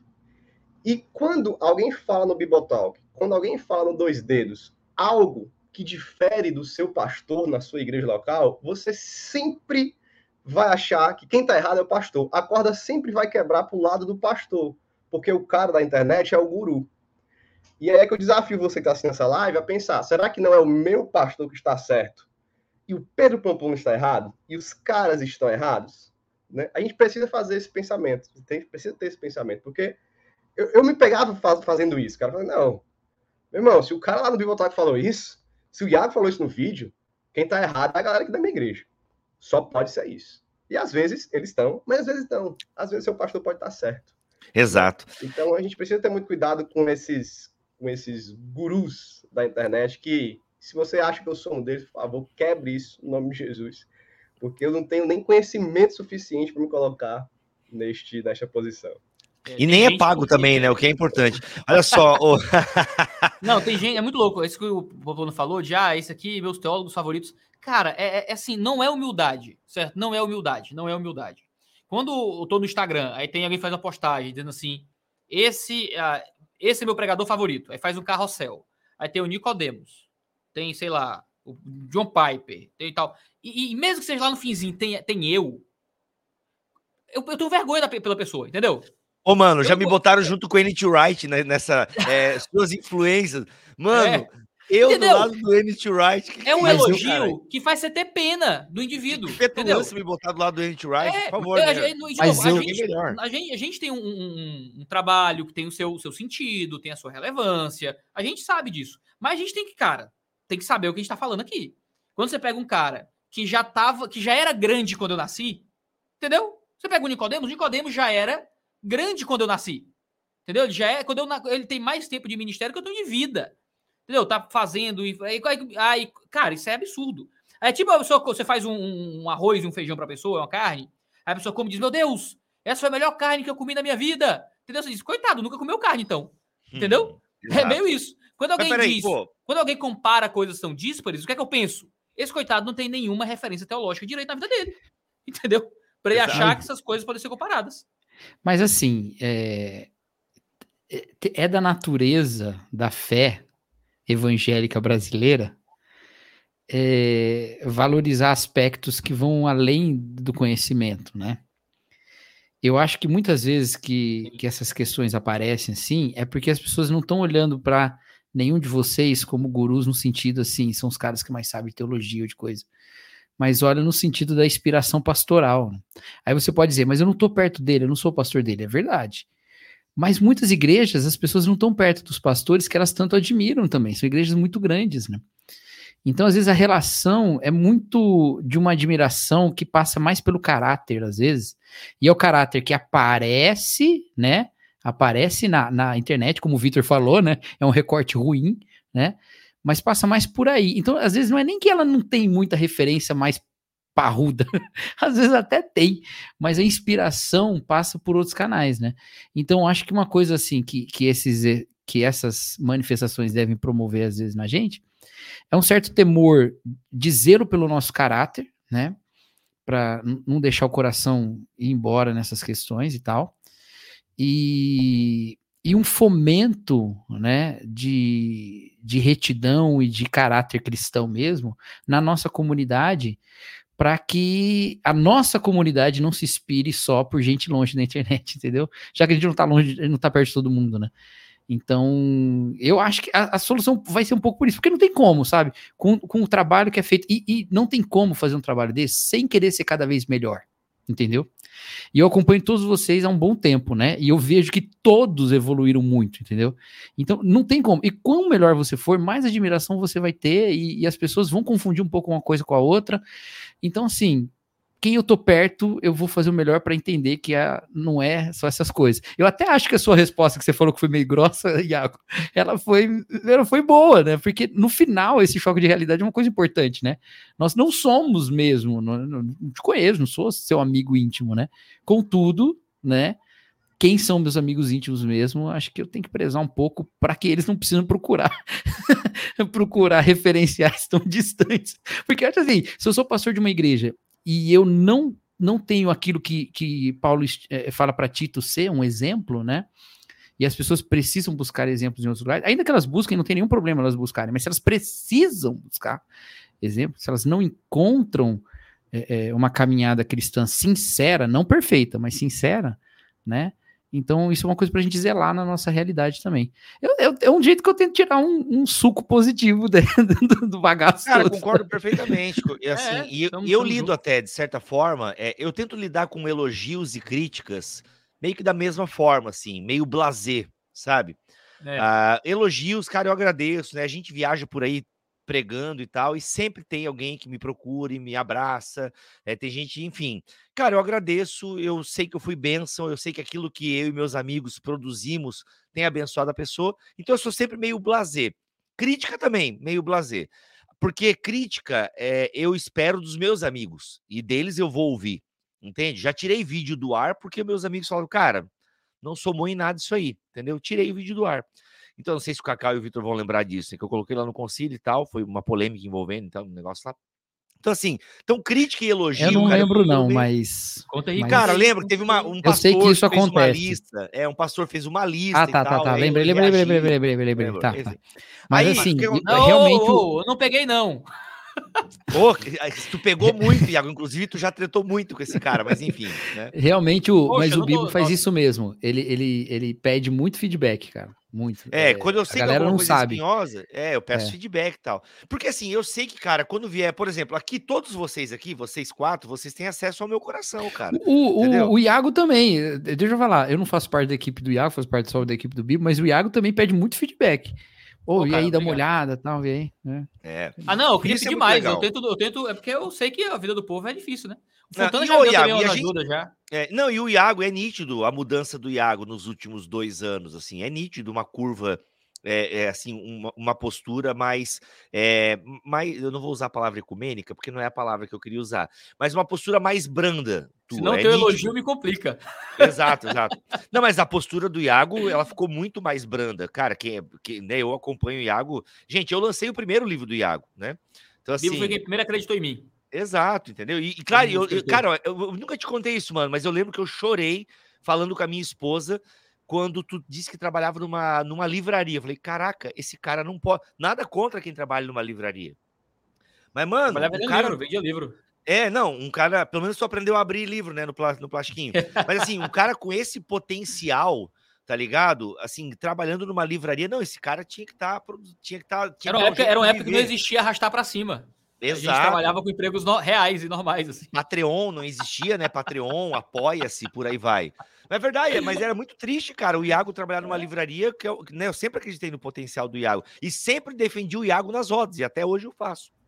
Né? Então, assim, mas é nítido essa curva, sabe? Tipo, e tu, como o Iago falou, o Cacau falou, todos nós temos, amadurecemos. E, cara, e esse amadurecimento vem disso, dessas mesas, é, da, dos watts que a gente troca, enfim, dos apps e por aí vai, das mesas que a gente tem. E isso é legal. Então, cara, crítica, não é que eu, que eu desdenhe da crítica na internet. Né? Eu adoro ocultar o usuário do canal. Melhor ferramenta do YouTube Nossa, ever. Direto. Entendeu? O cara chega ah, eu sou, Zé, eu sou o Zé bloqueio no, no Twitter, cara. Bloqueio todo é, mundo. bloqueio tudo. E no, e no, e no Instagram. famoso já. Exato. Então, assim, cara, porque, mano, o cara chega me xingando. Cara, por exemplo, assim, eu, quando o cara me xinga, beleza. O cara, o cara xingou meu convidado. Eu não quero nem, eu nem hum, leio o resto jamais. do argumento. Entendeu? Mano, nem, eu bloqueio, oculto o cara do canal. Agora, é claro, a gente tem que estar antenado, porque, claro que às vezes no meio daquela multidão, tu percebe quando o cara curte o teu conteúdo e alguma coisa que você falou talvez não foi legal. Então eu também eu não leio é. todos os comentários, mas eu tô antenado, entendeu? Então assim, mas eu procuro não ser muito afetado. Por exemplo, Twitter me afeta zero, né? E, e vocês são muito afetados pelo Twitter, né? Então assim, eu já luto mais com o narcisismo do Instagram. Então assim, cara, é isso aí. Eu vou tomar minha água de coco não natural. Eu queria estar em, no, no Ceará agora para tomar uma água de coco original e não essa envidrada aqui. Mas é isso, deixa sabe? Fazer um, deixa eu fazer um adendo aqui. Faz o adendo, Pedro. Eu tinha pensado num adendo antes de vocês falarem, mas vocês quase já falaram tudo que eu ia, que eu ia dizer. Mas quando você não faz do cara um guru, o elogio é muito bom, né? A gente não tá aqui, é, não elogie, né? Ah, tinha um pregador que falava, acho que um pregador reformado, não lembro, mas eu vi ele uma vez falando que ele pregou e aí ele desceu do púlpito da história conhecida, né? E alguém falou assim: Ah, pastor, o senhor pregou muito bem, que pregação maravilhosa. E aí ele respondeu: É, eu sei, o diabo já me disse isso quando eu desci do púlpito. E quando eu ouvi aquilo, eu achei horrível, meu Deus. eu achava incrível essas histórias, hoje eu acho falta de educação, tá ligado? e, cara, teve uma. Só contar essa história rápida, porque é exatamente o contrário que aconteceu. Preguei no retiro uma vez, da igreja que eu era, e, e aí depois o líder de jovens lá do, do retiro, ele sentou comigo e falou assim: Cara, eu fiquei pensando se eu faria esse elogio para ti ou não, mas eu tenho que fazer. A gente não deve temer elogiar as pessoas. E ele ia me dizer que a minha pregação foi a melhor do retiro. Era isso que ele tinha para dizer. Disse, olha, o pessoal mais gostou também, foi o que eu mais gostei, foi o que mais impactou. Aí ele me disse um negócio antes, olha, eu vou lhe elogiar, mas nunca esqueci disso. O elogio é como perfume. Você não bebe, você só cheira. E eu digo isso para todo mundo, cara, pode me elogiar, elogie. Se você não me fizer um ídolo, um guru, me elogie. Que aí, como eu vou receber o elogio, se eu vou beber ou cheirar, o problema é meu, o pecado é meu. Mas elogie, tá? Então, às vezes, eu tô lá desmotivado, cara, eu não quero mais saber de internet, eu não vou mais gravar vídeo, não vou mais escrever nada. Aí o cara manda um DM, pastor, seu ministério fez a diferença na minha vida, aquele seu vídeo mudou isso, né? Me converti porque o senhor fez um vídeo e eu conheci a igreja. Então, essas, essas, esses encorajamentos são, são muito bons, né? Se você não idolatrar, se não fizer guru, isso é, isso é maravilhoso. Existem elogios e elogios, críticas e críticas, né? Quando a gente tá. Quando o elogio é objetivo, eu, eu, eu, conheci a fé reformada graças ao seu ministério. Eu me converti graças a um, a um vídeo seu. Eu estava mal, estava deprimido e esse material me ajudou a me aproximar do Senhor. Isso, isso faz muito bem. Isso é o tipo de elogio que a se valorizar mesmo, assim. Uh, tem aquele elogio genérico, né? De nossa, que vídeo bom, muito bom, melhor pregador da minha vida, blá blá, que aí meio que concordo. Aquele de... comentário, concordo. É, concordo. e tem aquele, e tem aquele, uh, e até as críticas, né? Tem críticas que são lição de moral, né? Sobre o tipo de vídeo, às vezes reclamaçãozinha, que você, sei lá, passa por cima e tal, não, não se importa muito. Mas tem críticas que vêm da internet de forma geral. É uma bosta. às vezes, é. Mas algumas fazem sentido, algumas são, são críticas que vêm de um aleatório que você lê e diz, rapaz, eu acho que esse rapaz tem razão aqui no que ele colocou e tal. Só que às vezes é muito difícil, né? A gente tá num, num mar tão grande de comentários, de xingamentos, de elogios, de críticas e tal. E o modo como a gente recebe também o que tá escrito é tão complicado, é tão diferente que é né, muito difícil, cara. É por isso que é importantíssimo que haja sempre essa rede de comunhão de produtores também, né? Não é que a gente ignora o público, mas é que, o, o, infelizmente, os bons personagens do nosso público acabam abafados por uma grande enxurrada de informação atravessada que a gente recebe o tempo inteiro de quem está consumindo a gente, sabe? O que a gente produz. É, esse ambiente de outros produtores se ouvindo e, e, e ouvindo e se ajudando e, e analisando. Eu pego um vídeo meu uh, e mando para Pamplona, mando para Fontana, mando para Cacau. Digo, Fontana, vê esse vídeo aqui, faz sentido o argumento, esse ponto específico aqui, você acha que está no tom certo? Tal. Isso é uma coisa que me ajuda muito. Hoje, hoje eu, eu cada vez mais procuro barreiras institucionais para mim. Eu quero cada vez menos ter liberdade para falar na internet, sabe? Uh, isso é consciência muito clara que eu tenho. De que meus Como é que, que frase, qual, é a fra... qual que é a frase que tu acabou de falar? Tu quer o quê? Cada ah, eu não vez? sei, eu já falei. Menos já... liberdade para falar na internet? Para falar o que quer na internet. Pra... É, eu ah, quero ah, vota menos no Lula, liberdade. Mano, então, é, Lula. Ai, meu Deus, lá vem. Regulamentação da mídia. Não, estou chamando o Lula para baixo clero, infelizmente não aceitou ainda, mas estou tentando. Mas o, mas o lance, assim. Se fosse quatro dedos, ele viria. Não, meu Deus, não fui eu, meu não fui Deus. eu.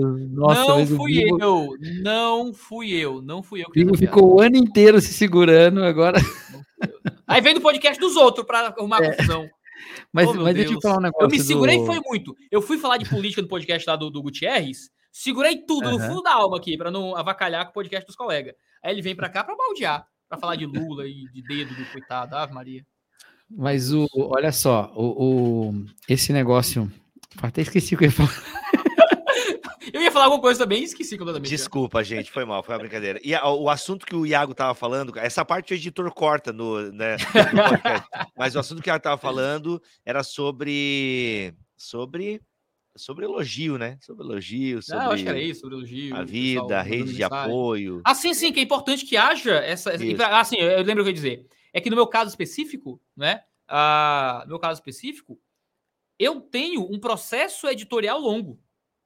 Então, eu gravo um vídeo, minhas respostas são geralmente extemporâneas, eu mando o vídeo para o editor, o editor tem uma série de instruções prévias que eu dou para ele. Então, ele lima coisa e nem me avisa. Tem coisa que ele corta que ele nem me avisa. Aí tem coisa que, eu, eu, achava muito engraçado. Teve aqueles debates com o Olavo de Carvalho, sabe? Lembra? Aqueles debates que eu fiz com o Olavo de Carvalho, vídeo eu respondendo o pastor estranho. Aí o pessoal dizia assim: nossa, como o Iago é educado. Nossa, como o Iago é um cavalheiro. Eu digo, claro, na hora que eu xinguei, o Tuller cortou. Entendeu?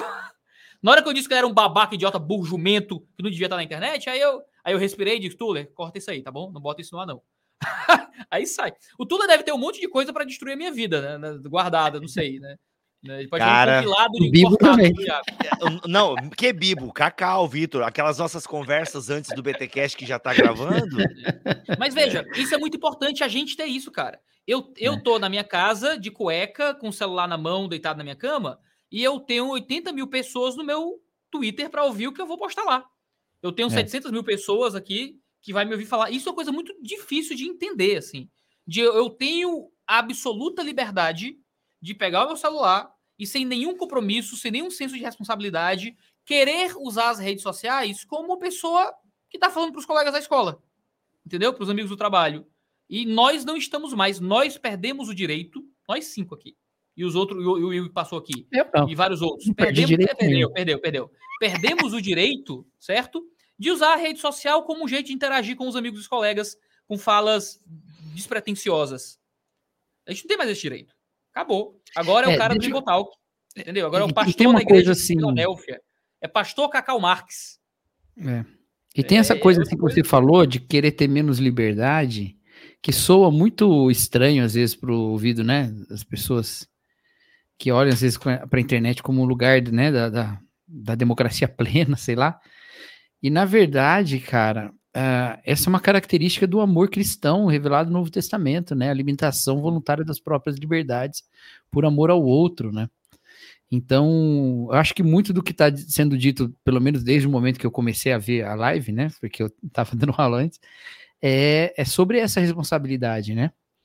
E então, eu acho que isso é, é característica do amor cristão mesmo, né? Entender a nossa liberdade, limitá-la por amor ao outro, e isso passa por aquilo que vocês falaram antes, né, de criar confusão na igreja dos outros e tal, Sim.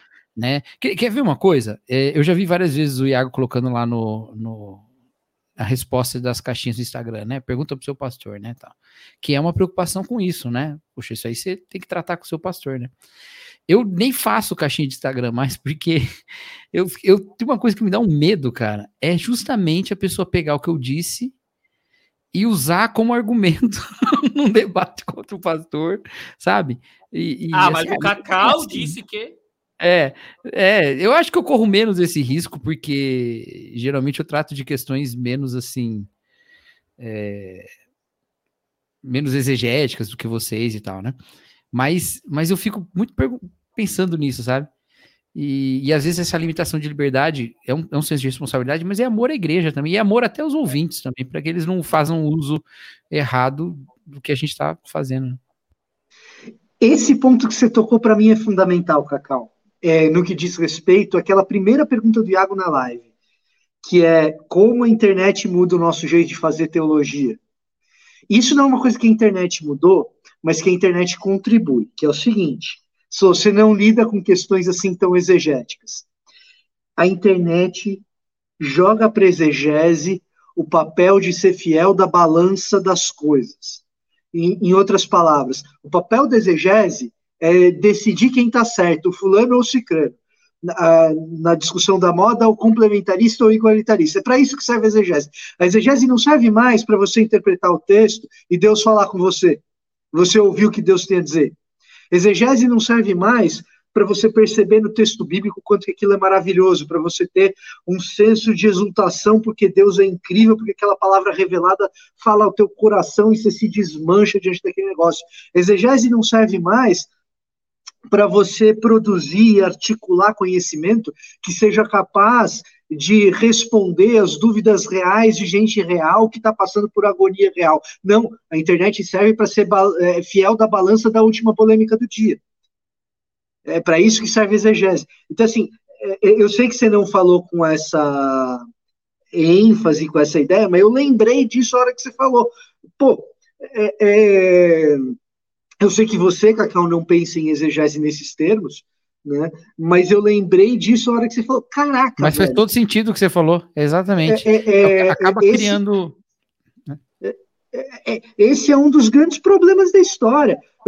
Exegese virou esse negócio aí. em vez de, de, ser uma ferramenta que, putz, é um presente de Deus pra gente, que é uhum. graça, e sendo graça a gente recebe humilhado, virou um... Mas peraí, peraí, peraí, peraí, eu concordo 100%, concordo 100%. Mas não é de hoje também, na era da internet, que a Bíblia é utilizada também para fins é, próprios não. e como arma de guerra também. É, mas né? é mais, né? Mas é mais. Bíblia, eu é, acho que é mais, Bíblia, agora é mais é, é, o problema. É. Não, é o, o problema, o problema que eu estou abordando aqui, Bíblia, só para eu me fazer claro, é o seguinte: a minha própria confissão de fé, eu, como presbiteriano, tenho uma confissão de fé que eu subscrevo, é, nem, nem toda denominação tem isso, o, o presbiterianismo tem, a confissão de fé de Westminster. A própria confissão de fé de Westminster deposita na exegese esse papel. Então, a confissão de fé de Westminster, ela diz que para questões difíceis ou polêmicas sobre as quais não há consenso, é necessário olhar o texto em seu idioma original. E, portanto, a gente está falando aqui do papel exegético precisamente para isso, para ser esse fiel da balança. O problema é que a exegese não pode servir para isso nem como se fosse só esse o papel dela, nem como se fosse o principal. Porque a vida humana ela não é feita de discutir polêmica e de decidir a respeito das polêmicas da vida. A experiência humana nesse mundo é muito mais do que esse treco. E a exegese do texto bíblico, ou o texto bíblico compreendido, uma vez que o Espírito Santo nos ajuda a interpretá-lo, ele diz a respeito da experiência da vida humana no mundo. É muito mais do que decidir polêmica, é isso que eu estou querendo dizer. Não é como se decidir polêmica fosse uma coisa que não pertence ao mundo da exegese. Confessionalmente, eu afirmo que pertence. Mas a gente não pode dizer que é só isso. A gente não pode limitar o papel é. do texto bíblico a ser isso. No nosso podcast de Teologia e Comunhão, eu falei lá que a, a teologia ela se torna para o cristão na internet hoje o único, o único motivo legítimo para você brigar com alguém, né? Porque assim, o cara leva a última consequência a ideia de que eu estou lutando pela coisa mais sagrada que tem, que é o significado que a Bíblia está falando. Então, para preservar esse significado, vale a pena todo tipo de, de combate, toda arma que eu puder usar nessa guerra. E isso é um problema em vários sentidos. Primeiro, porque falta uma desconfiança da sua própria capacidade de ler a Bíblia e da sua tradição, né? Você precisa dessa desconfiança. E segundo, porque se o texto bíblico não cria o caráter de Cristo, né? Se a partir da Bíblia você não tem um caráter de Cristo na sua vida, você perde a própria compreensão, sabe? Na, não, não se entende a escritura só lendo-a, né? Mas é vivendo-a mesmo, né? Então é, é uma questão que é um risco que a gente corre também na internet, e eu acho que que essa é uma preocupação que tem estado mais presente. Eu, eu pelo menos eu vejo isso assim, sabe? Em todo mundo que eu vejo na internet tem parece estar tá um pouco mais preocupado com esses assuntos, um pouco mais. É... O problema é o seguinte: é que o jeito mais rápido de você crescer é brigando. Entendeu? Aí depois que você brigou o suficiente para estar tá lá em cima, aí você não quer brigar mais. Ah, porque você vira, vira, você deixa de ser pedra para virar vidraça, né? Exato. Não, e outra, você não tem mais nada para ganhar com essa briga, porque você não pode crescer mais, então o outro é que vai crescer. Isso é muito ruim, né? Isso aí, isso aí ah, cria sempre um. dá pra crescer mais com briga, sempre dá. Sempre tem. Dá, é, dá, dá. dá, dá também. Mas talvez não tanto, né? Não sei. Mas é, é, é, complicado isso. Cria uma dinâmica que se corrige na convivência cristã mesmo na, na igreja, né? Eu acho que tudo a gente vai rodar e cair nisso, né? É, eu Você acho que esse caminho é saudável, não ser pautado pela treta do momento sabe? O Bibotalk Sim. sempre teve essa postura, pelo assim, a gente, quando deu o BO é, da, da ordenação feminina por uma convenção batista, não lembro agora qual foi a convenção, cara, todo mundo pedindo, cadê o BTcast de ordenação feminina? Cara, a gente demorou um ano, sei lá, um, um ano pouco, porque às vezes no calor não, não vai ajudar, né? A gente teve agora, por exemplo, recentemente, a igreja presbiteriana nos holofotes aí das internets. Cara, um monte de gente que não é presbiteriano metendo pitaco naquilo que foi mal interpretado por meios, entendeu? Tipo, mano, isso aí é bem cansativo na internet. Essa é uma parte que realmente me cansa bastante, que é a gente perder, a gente achar, eu não sei quem disse isso, foi um de vocês que disse isso em algum lugar que eu ouvi. A gente a internet dá essa falsa sensação de que o corpo de Cristo espalhado pela terra é uma grande igreja local. E aí que a treta na igreja do Pamplona é a minha treta também. E aí todo mundo metendo pitaco no Supremo Conselho da Igreja Presbiteriana, sabe? Então essa é uma coisa ruim da internet, essa sensação de que as pessoas têm que ficar opinando no palco da igreja onda dura que tem uma luz assim ou porque a parede é preta. Entende? Isso realmente é uma coisa muito ruim, um mau uso mesmo da ferramenta, porque dá essa falsa sensação. E de fato nós somos corpo de Cristo, né? A gente que viaja aí pregando, a gente quando se encontra, cara, a gente tem um sentimento muito legal, né? Vocês que viajam pregando, vocês, eu sei que vocês sentem isso quando você vê um irmão, ele te conhece, você não conhece ele, e aí você é recebido por ele, pela esposa dele, pela família. E cara, você senta na mesa, vocês falam de Jesus, é uma coisa, uma coisa muito linda, sabe? Só que, e de fato, nós somos o corpo de Cristo. Vai ter essa falsa sensação que já foi abordada aqui nessa live, de que não, aí eu, eu tenho que dar pitaco agora na, tu, na forma que a tua igreja faz isso, porque a tua igreja tá errada e tal. Cara, ninguém pediu a tua opinião. É isso. Gente, que papo bom. Eu tava lembrando, eu ia pular, eu ia pular isso, mas eu vou, vou falar porque eu acho que dá um tom de pessoalidade interessante aqui para a conversa. Porque é uma coisa que eu, que eu vi nos últimos, na última semana. A gente falando sobre como a igreja local afeta o ministério pastoral e como o ministério pastoral é afetado na internet pela igreja. Teve a questão agora que envolveu o piso salarial das enfermeiras no Brasil, né? Uh, que houve uh, aprovado no Senado, Congresso, foi uh, aprovado pelo, pelo presidente, então o STF agora, alguém do STF barrou, aí tem todos os debates que envolvem o papel do STF e tal, não é isso que eu quero discutir. Eu sou politicamente liberal, eu acredito que piso salarial só serve para dar desemprego e mais nada. É a minha posição pessoal. Né? Piso salarial eu acho um problema. Eu acho que só vai fazer com que as enfermeiras tenham menos emprego. Só isso. Mas essa posição é política que eu tenho, econômica que eu tenho, beleza. Só que aí, quando eu entro no meu Instagram, nos stories dos membros da minha igreja, são as enfermeiras da igreja indignadas com a queda do piso salarial. São as moças da minha igreja do Ministério da Saúde, greve, greve, porque isso é um absurdo, como é que nós e tal. E eu olho como pastor e eu acho que, é, que não é aquilo. Eu, poxa, é, essa, esses irmãos da igreja têm uma visão sobre questões econômicas que eu acho que tá meio errado, sabe? E eu podia colocar minha opinião, como muitas vezes já coloquei na internet sobre questões e pautas e tal. E eu olhei e disse: hum, eu não vou falar nada sobre isso, não. sabe? Aí você pensa, olha o Iago Covarde, olha o Iago Covarde, cheio de opinião na internet, greve geral, né? Do, grupo, do grupo da igreja, isso aí? Não, mas é uma enfermeira aqui da igreja também, é, é. é o mesmo dilema. pois é. Aí eu fico, aí sabe o que eu fiquei pensando? Eu imagino como é que fica o coração dessas pessoas da minha comunidade, por exemplo, que são enfermeiras, são da saúde, que atrelam a própria, dentro da própria cosmovisão, da visão econômica, que o governo tem a função de garantir um piso mínimo e tal. Isso é todo um debate econômico que para elas já está assumido.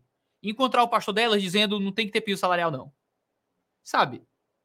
Eu posso argumentar economicamente, tal, tal, mas o peso disso atrelado ao exercício de ministério pastoral é uma coisa muito forte. É muito forte. Porque nós, como pastores, nós assumimos uma postura e um, e um, e um local de influência que as nossas opiniões não são mais as nossas opiniões pessoa física. Não existe o Iago pastor, o Iago youtuber e o Iago uh, de, de licença, sabe? Nós somos uma coisa só, o tempo inteiro.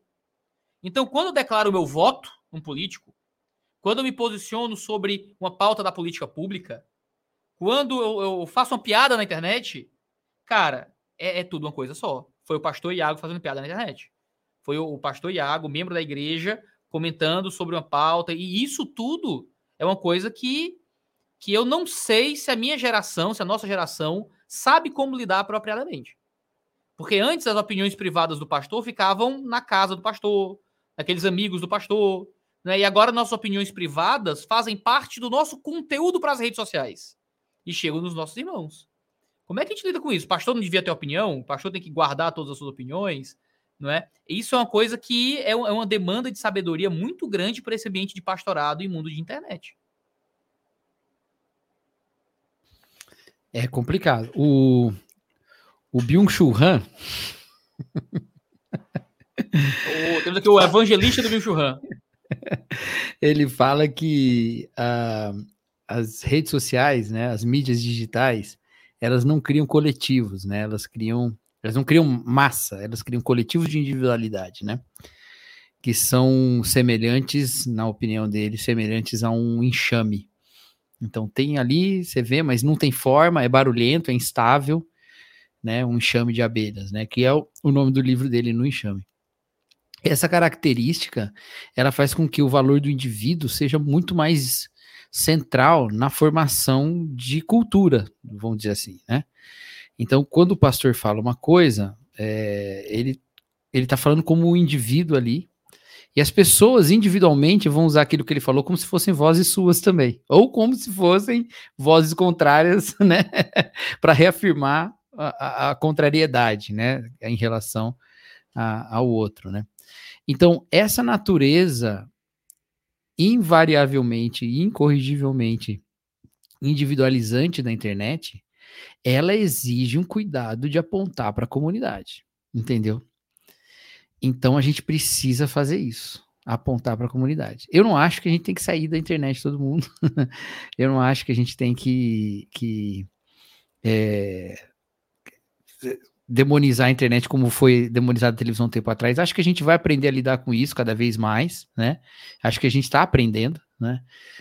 E só que a gente precisa apontar para a comunidade, a gente precisa de comunidades que incluam essa reflexão também, sabe? Quando eu estava no seminário, os pastores, professores nossos falavam assim: você não pastoreia sua igreja sozinho, você pastoreia sua igreja junto com o R.R. Soares, com o Edir Macedo, né? Porque eles estavam tudo na televisão e a gente na igreja. Então, enquanto eu prego para minha igreja no domingo, na segunda ele está ouvindo o Macedo lá, ou está ouvindo outro. Então, não, não é uma mensagem mais. Hoje, se a pessoa quiser, ela ouve mensagem o dia inteiro de 50 pastores diferentes, entendeu? Eu tenho que entender que a realidade agora é essa e preciso, é, ali como um pastor na minha igreja, apontar que uma comunidade é uma comunidade, ela não é um conteúdo, né? Ela não é um canal de YouTube, que é o grande risco que a gente correu na pandemia das igrejas virarem canal de YouTube, né?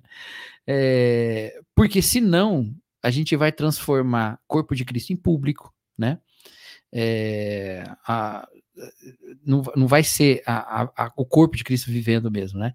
É, é o, que, o que eu chamo de é o docetismo eclesiástico, né? Que é a igreja que não é encarnada, né? Ela só tem aparência, ela só tem imagem, né? Então é o corpo não encarnado. A gente tem que, a gente tem que entender como fazer isso. Eu acho que vocês todos, né, fazem isso de um jeito ou de outro e tem esse cuidado, tem esse compromisso. Isso eu não estou falando para bajular, não. Eu acho realmente isso, sabe? E sabe muito bem o limite de como falar, do que falar e como ser, como contribuir para a vida cristã, ao invés de simplesmente contribuir para é, crescer o seu projeto, o seu nome e tal. Eu acho que isso é uma coisa que precisa tá presente. Qualquer um que quiser, pessoal que tá ouvindo, ah, vou começar um canal no YouTube, vou começar um podcast, usar. lembra disso, lembra disso. Fica as falas lá, a fala lá de João Batista, não importa que Cristo cresça, que você diminua. Então, ele vai crescer do jeito que ele quer crescer. Ele quer crescer em comunidade, não quer crescer com like, né? Então, os likes só são ferramentas para você continuar edificando o corpo de Cristo. Agora, se você tratar o corpo de Cristo como um problema para o seu ministério online, aí, aí é, é uma treta, né? É melhor você nem começar. Queridos, que honra, que alegria imensa ter vocês aqui nesse retorno do Baixo Clero.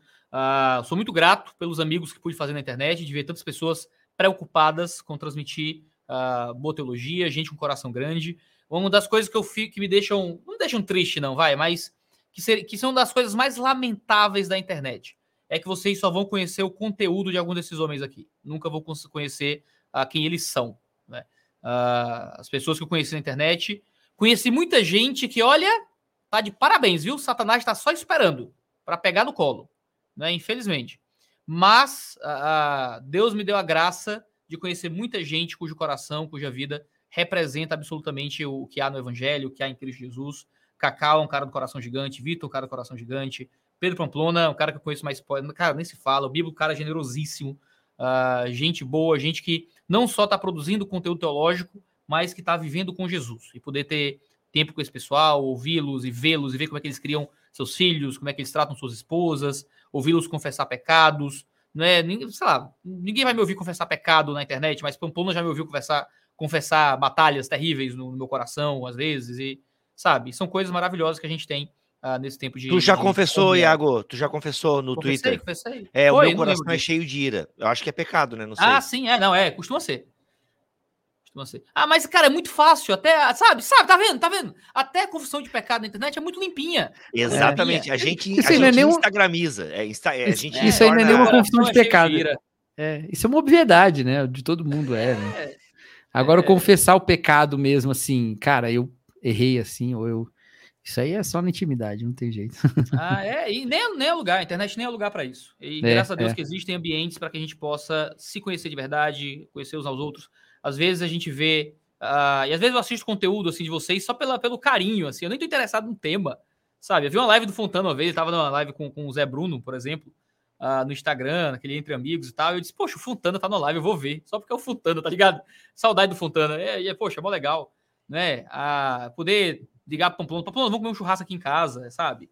E essas bênçãos que Deus nos dá. Às vezes a gente mora muito distante um do outro, obviamente, mas quando vocês vêm para cá, a gente, poxa, pelo amor de Deus, vamos tomar café no hotel aí, dá um jeito. E, e eu rodo metade da cidade, uma hora e dez de carro para chegar e vocês estão para poder estar com vocês lá. E vocês virados até duas da manhã batendo papo, morrendo de sono, só porque é uma oportunidade de estar ali batendo papo. É uma bênção muito grande quando a internet nos dá essa comunhão, nos dá esse ambiente, nos dá essa intimidade, que é pouco comparado com o que a gente encontrou na igreja local que é quase nada comparado com um presbitério unido, não é com um ambiente de discipulado real, não é? Que essas limitações são tão grandes, mas é, é muito maravilhoso saber que Deus está usando tanta gente, tanta gente no Brasil inteiro, saber que se o 2D de teologia acabasse, não é? Tem o, o BT Cash, não é? Que se o, se o Pamplona desistisse da internet, tem o Cacau, sabe? E, e nós somos cinco, seis aqui com o Igor que estava aqui, mas quantos, quantos não estão aí servindo, abençoando, gravando e produzindo e entregando e servindo, amando suas igrejas, amando suas famílias e usando a internet como instrumento também para isso, sendo edificados pela internet, edificando pela internet. Deus tem feito coisas maravilhosas e a gente tem que ser grato por isso. Queridos, agradeço muito a presença de vocês aqui. Obrigado pelo tempo de vocês e a casa do Dois Dedos de Teologia está completamente aberta, está completamente aberta para recebê-lo sempre que vocês quiserem, certo? Uhul. Sou fã de vocês. Seja bem-vindo, Baixo Clero, mais uma vez. Posso ler um texto rapidinho que eu lembrei no começo do. O cara que manda acabar o programa tá protelando. É, pra acabar Foi. mesmo. Mandou uma mensagem aqui no inbox, gente, vamos dormir. Vamos dormir, vamos dormir, filhos, vamos dormir. Da manhã. Ah, deixa eu ler o texto agora aqui. Do... Vai, vai. A gente é pastor, lê o texto aqui. Por favor. Ah, tem, um, tem um texto que eu, que eu sempre falo dele quando eu falo de tecnologia, que é na terceira carta de João, quando ele escreve a Gaio, e aí no versículo 13, ele diz assim: Olha, Gaio, eu tinha muita coisa para escrever, mas eu não quis fazer com tinta e pena, porque eu quero te ver em breve. Então nós vamos falar pessoalmente, nós vamos fazer isso face a face. Eu queria lembrar para a gente, para quem está ouvindo, que tinta e pena era a tecnologia que João tinha na época. Se fosse hoje, ele poderia dizer: não quis fazê-lo pelo Twitter, pelo WhatsApp, pelo Instagram, pelo YouTube, porque eu quero te ver em breve, eu quero falar pessoalmente. Então, tem coisas que só se diz pessoalmente. E a comunhão cristã só é plena pessoalmente. Então, esse texto é texto fala muito comigo. Então, tem muita coisa que a gente gosta de dizer e fazer, mas a gente não pode fazer pela internet. Por isso que a gente deve viver na igreja local aí, como essa relação de João e Gaio. Quantas pessoas que a gente odeia na internet não seriam nossos amigos na igreja? Né? É, Quantas é pessoas te odeiam pedem para bater foto contigo em evento? Ah, não, o tempo inteiro, o tempo inteiro. Isso aí é. Quando acabar aqui a live, eu vou contar uma boa. Vou contar uma muito boa. No evento acolá. Mas. Mas, gente, obrigado. Deus abençoe. Obrigado pelo texto no final. Obrigado a todos. Obrigado vocês que estão aqui no 2 Dedos de Teologia. Vocês são demais. Já estamos com quase duas horas e meia de conversa, mais de 10 horas da noite. E tem um galerão aqui ouvindo, interessado. Já venderam Corsa 2002. Já pediram vaga de emprego em programação em C é, todo mundo muito animado aqui. Já mandaram bloquear a gente. Coisa linda, muito legal é, esse papo gostoso que a gente teve aqui e o chat interagindo. Se você estiver ouvindo isso em uma gravação, fique de olho, não é? Uh, vá seguir o pessoal aí nas redes sociais, compre os livros do Rodrigo Bibi de Aquino, Quando Meu Sorvete Cai, literatura infanto-juvenil, ah, para criancinhas também aí, para uh, o Bibo conseguir Olha, tem adesivozinho, coisa linda pro Bibo tá edificando a sua vida com a palavra do Evangelho. Pamplona tá aí também, produzindo conteúdo nas redes sociais. Procura o nome do povo que você acha a todos. Acha a todos. Um beijo, um cheiro, um cheiro, mas um cheiro assim para arrepiar o cangote de todos vocês. Aqui assim, ó. Cheiro no cangote né, de todos vocês. E até a próxima. Até o próximo Baixo Clero. Valeu!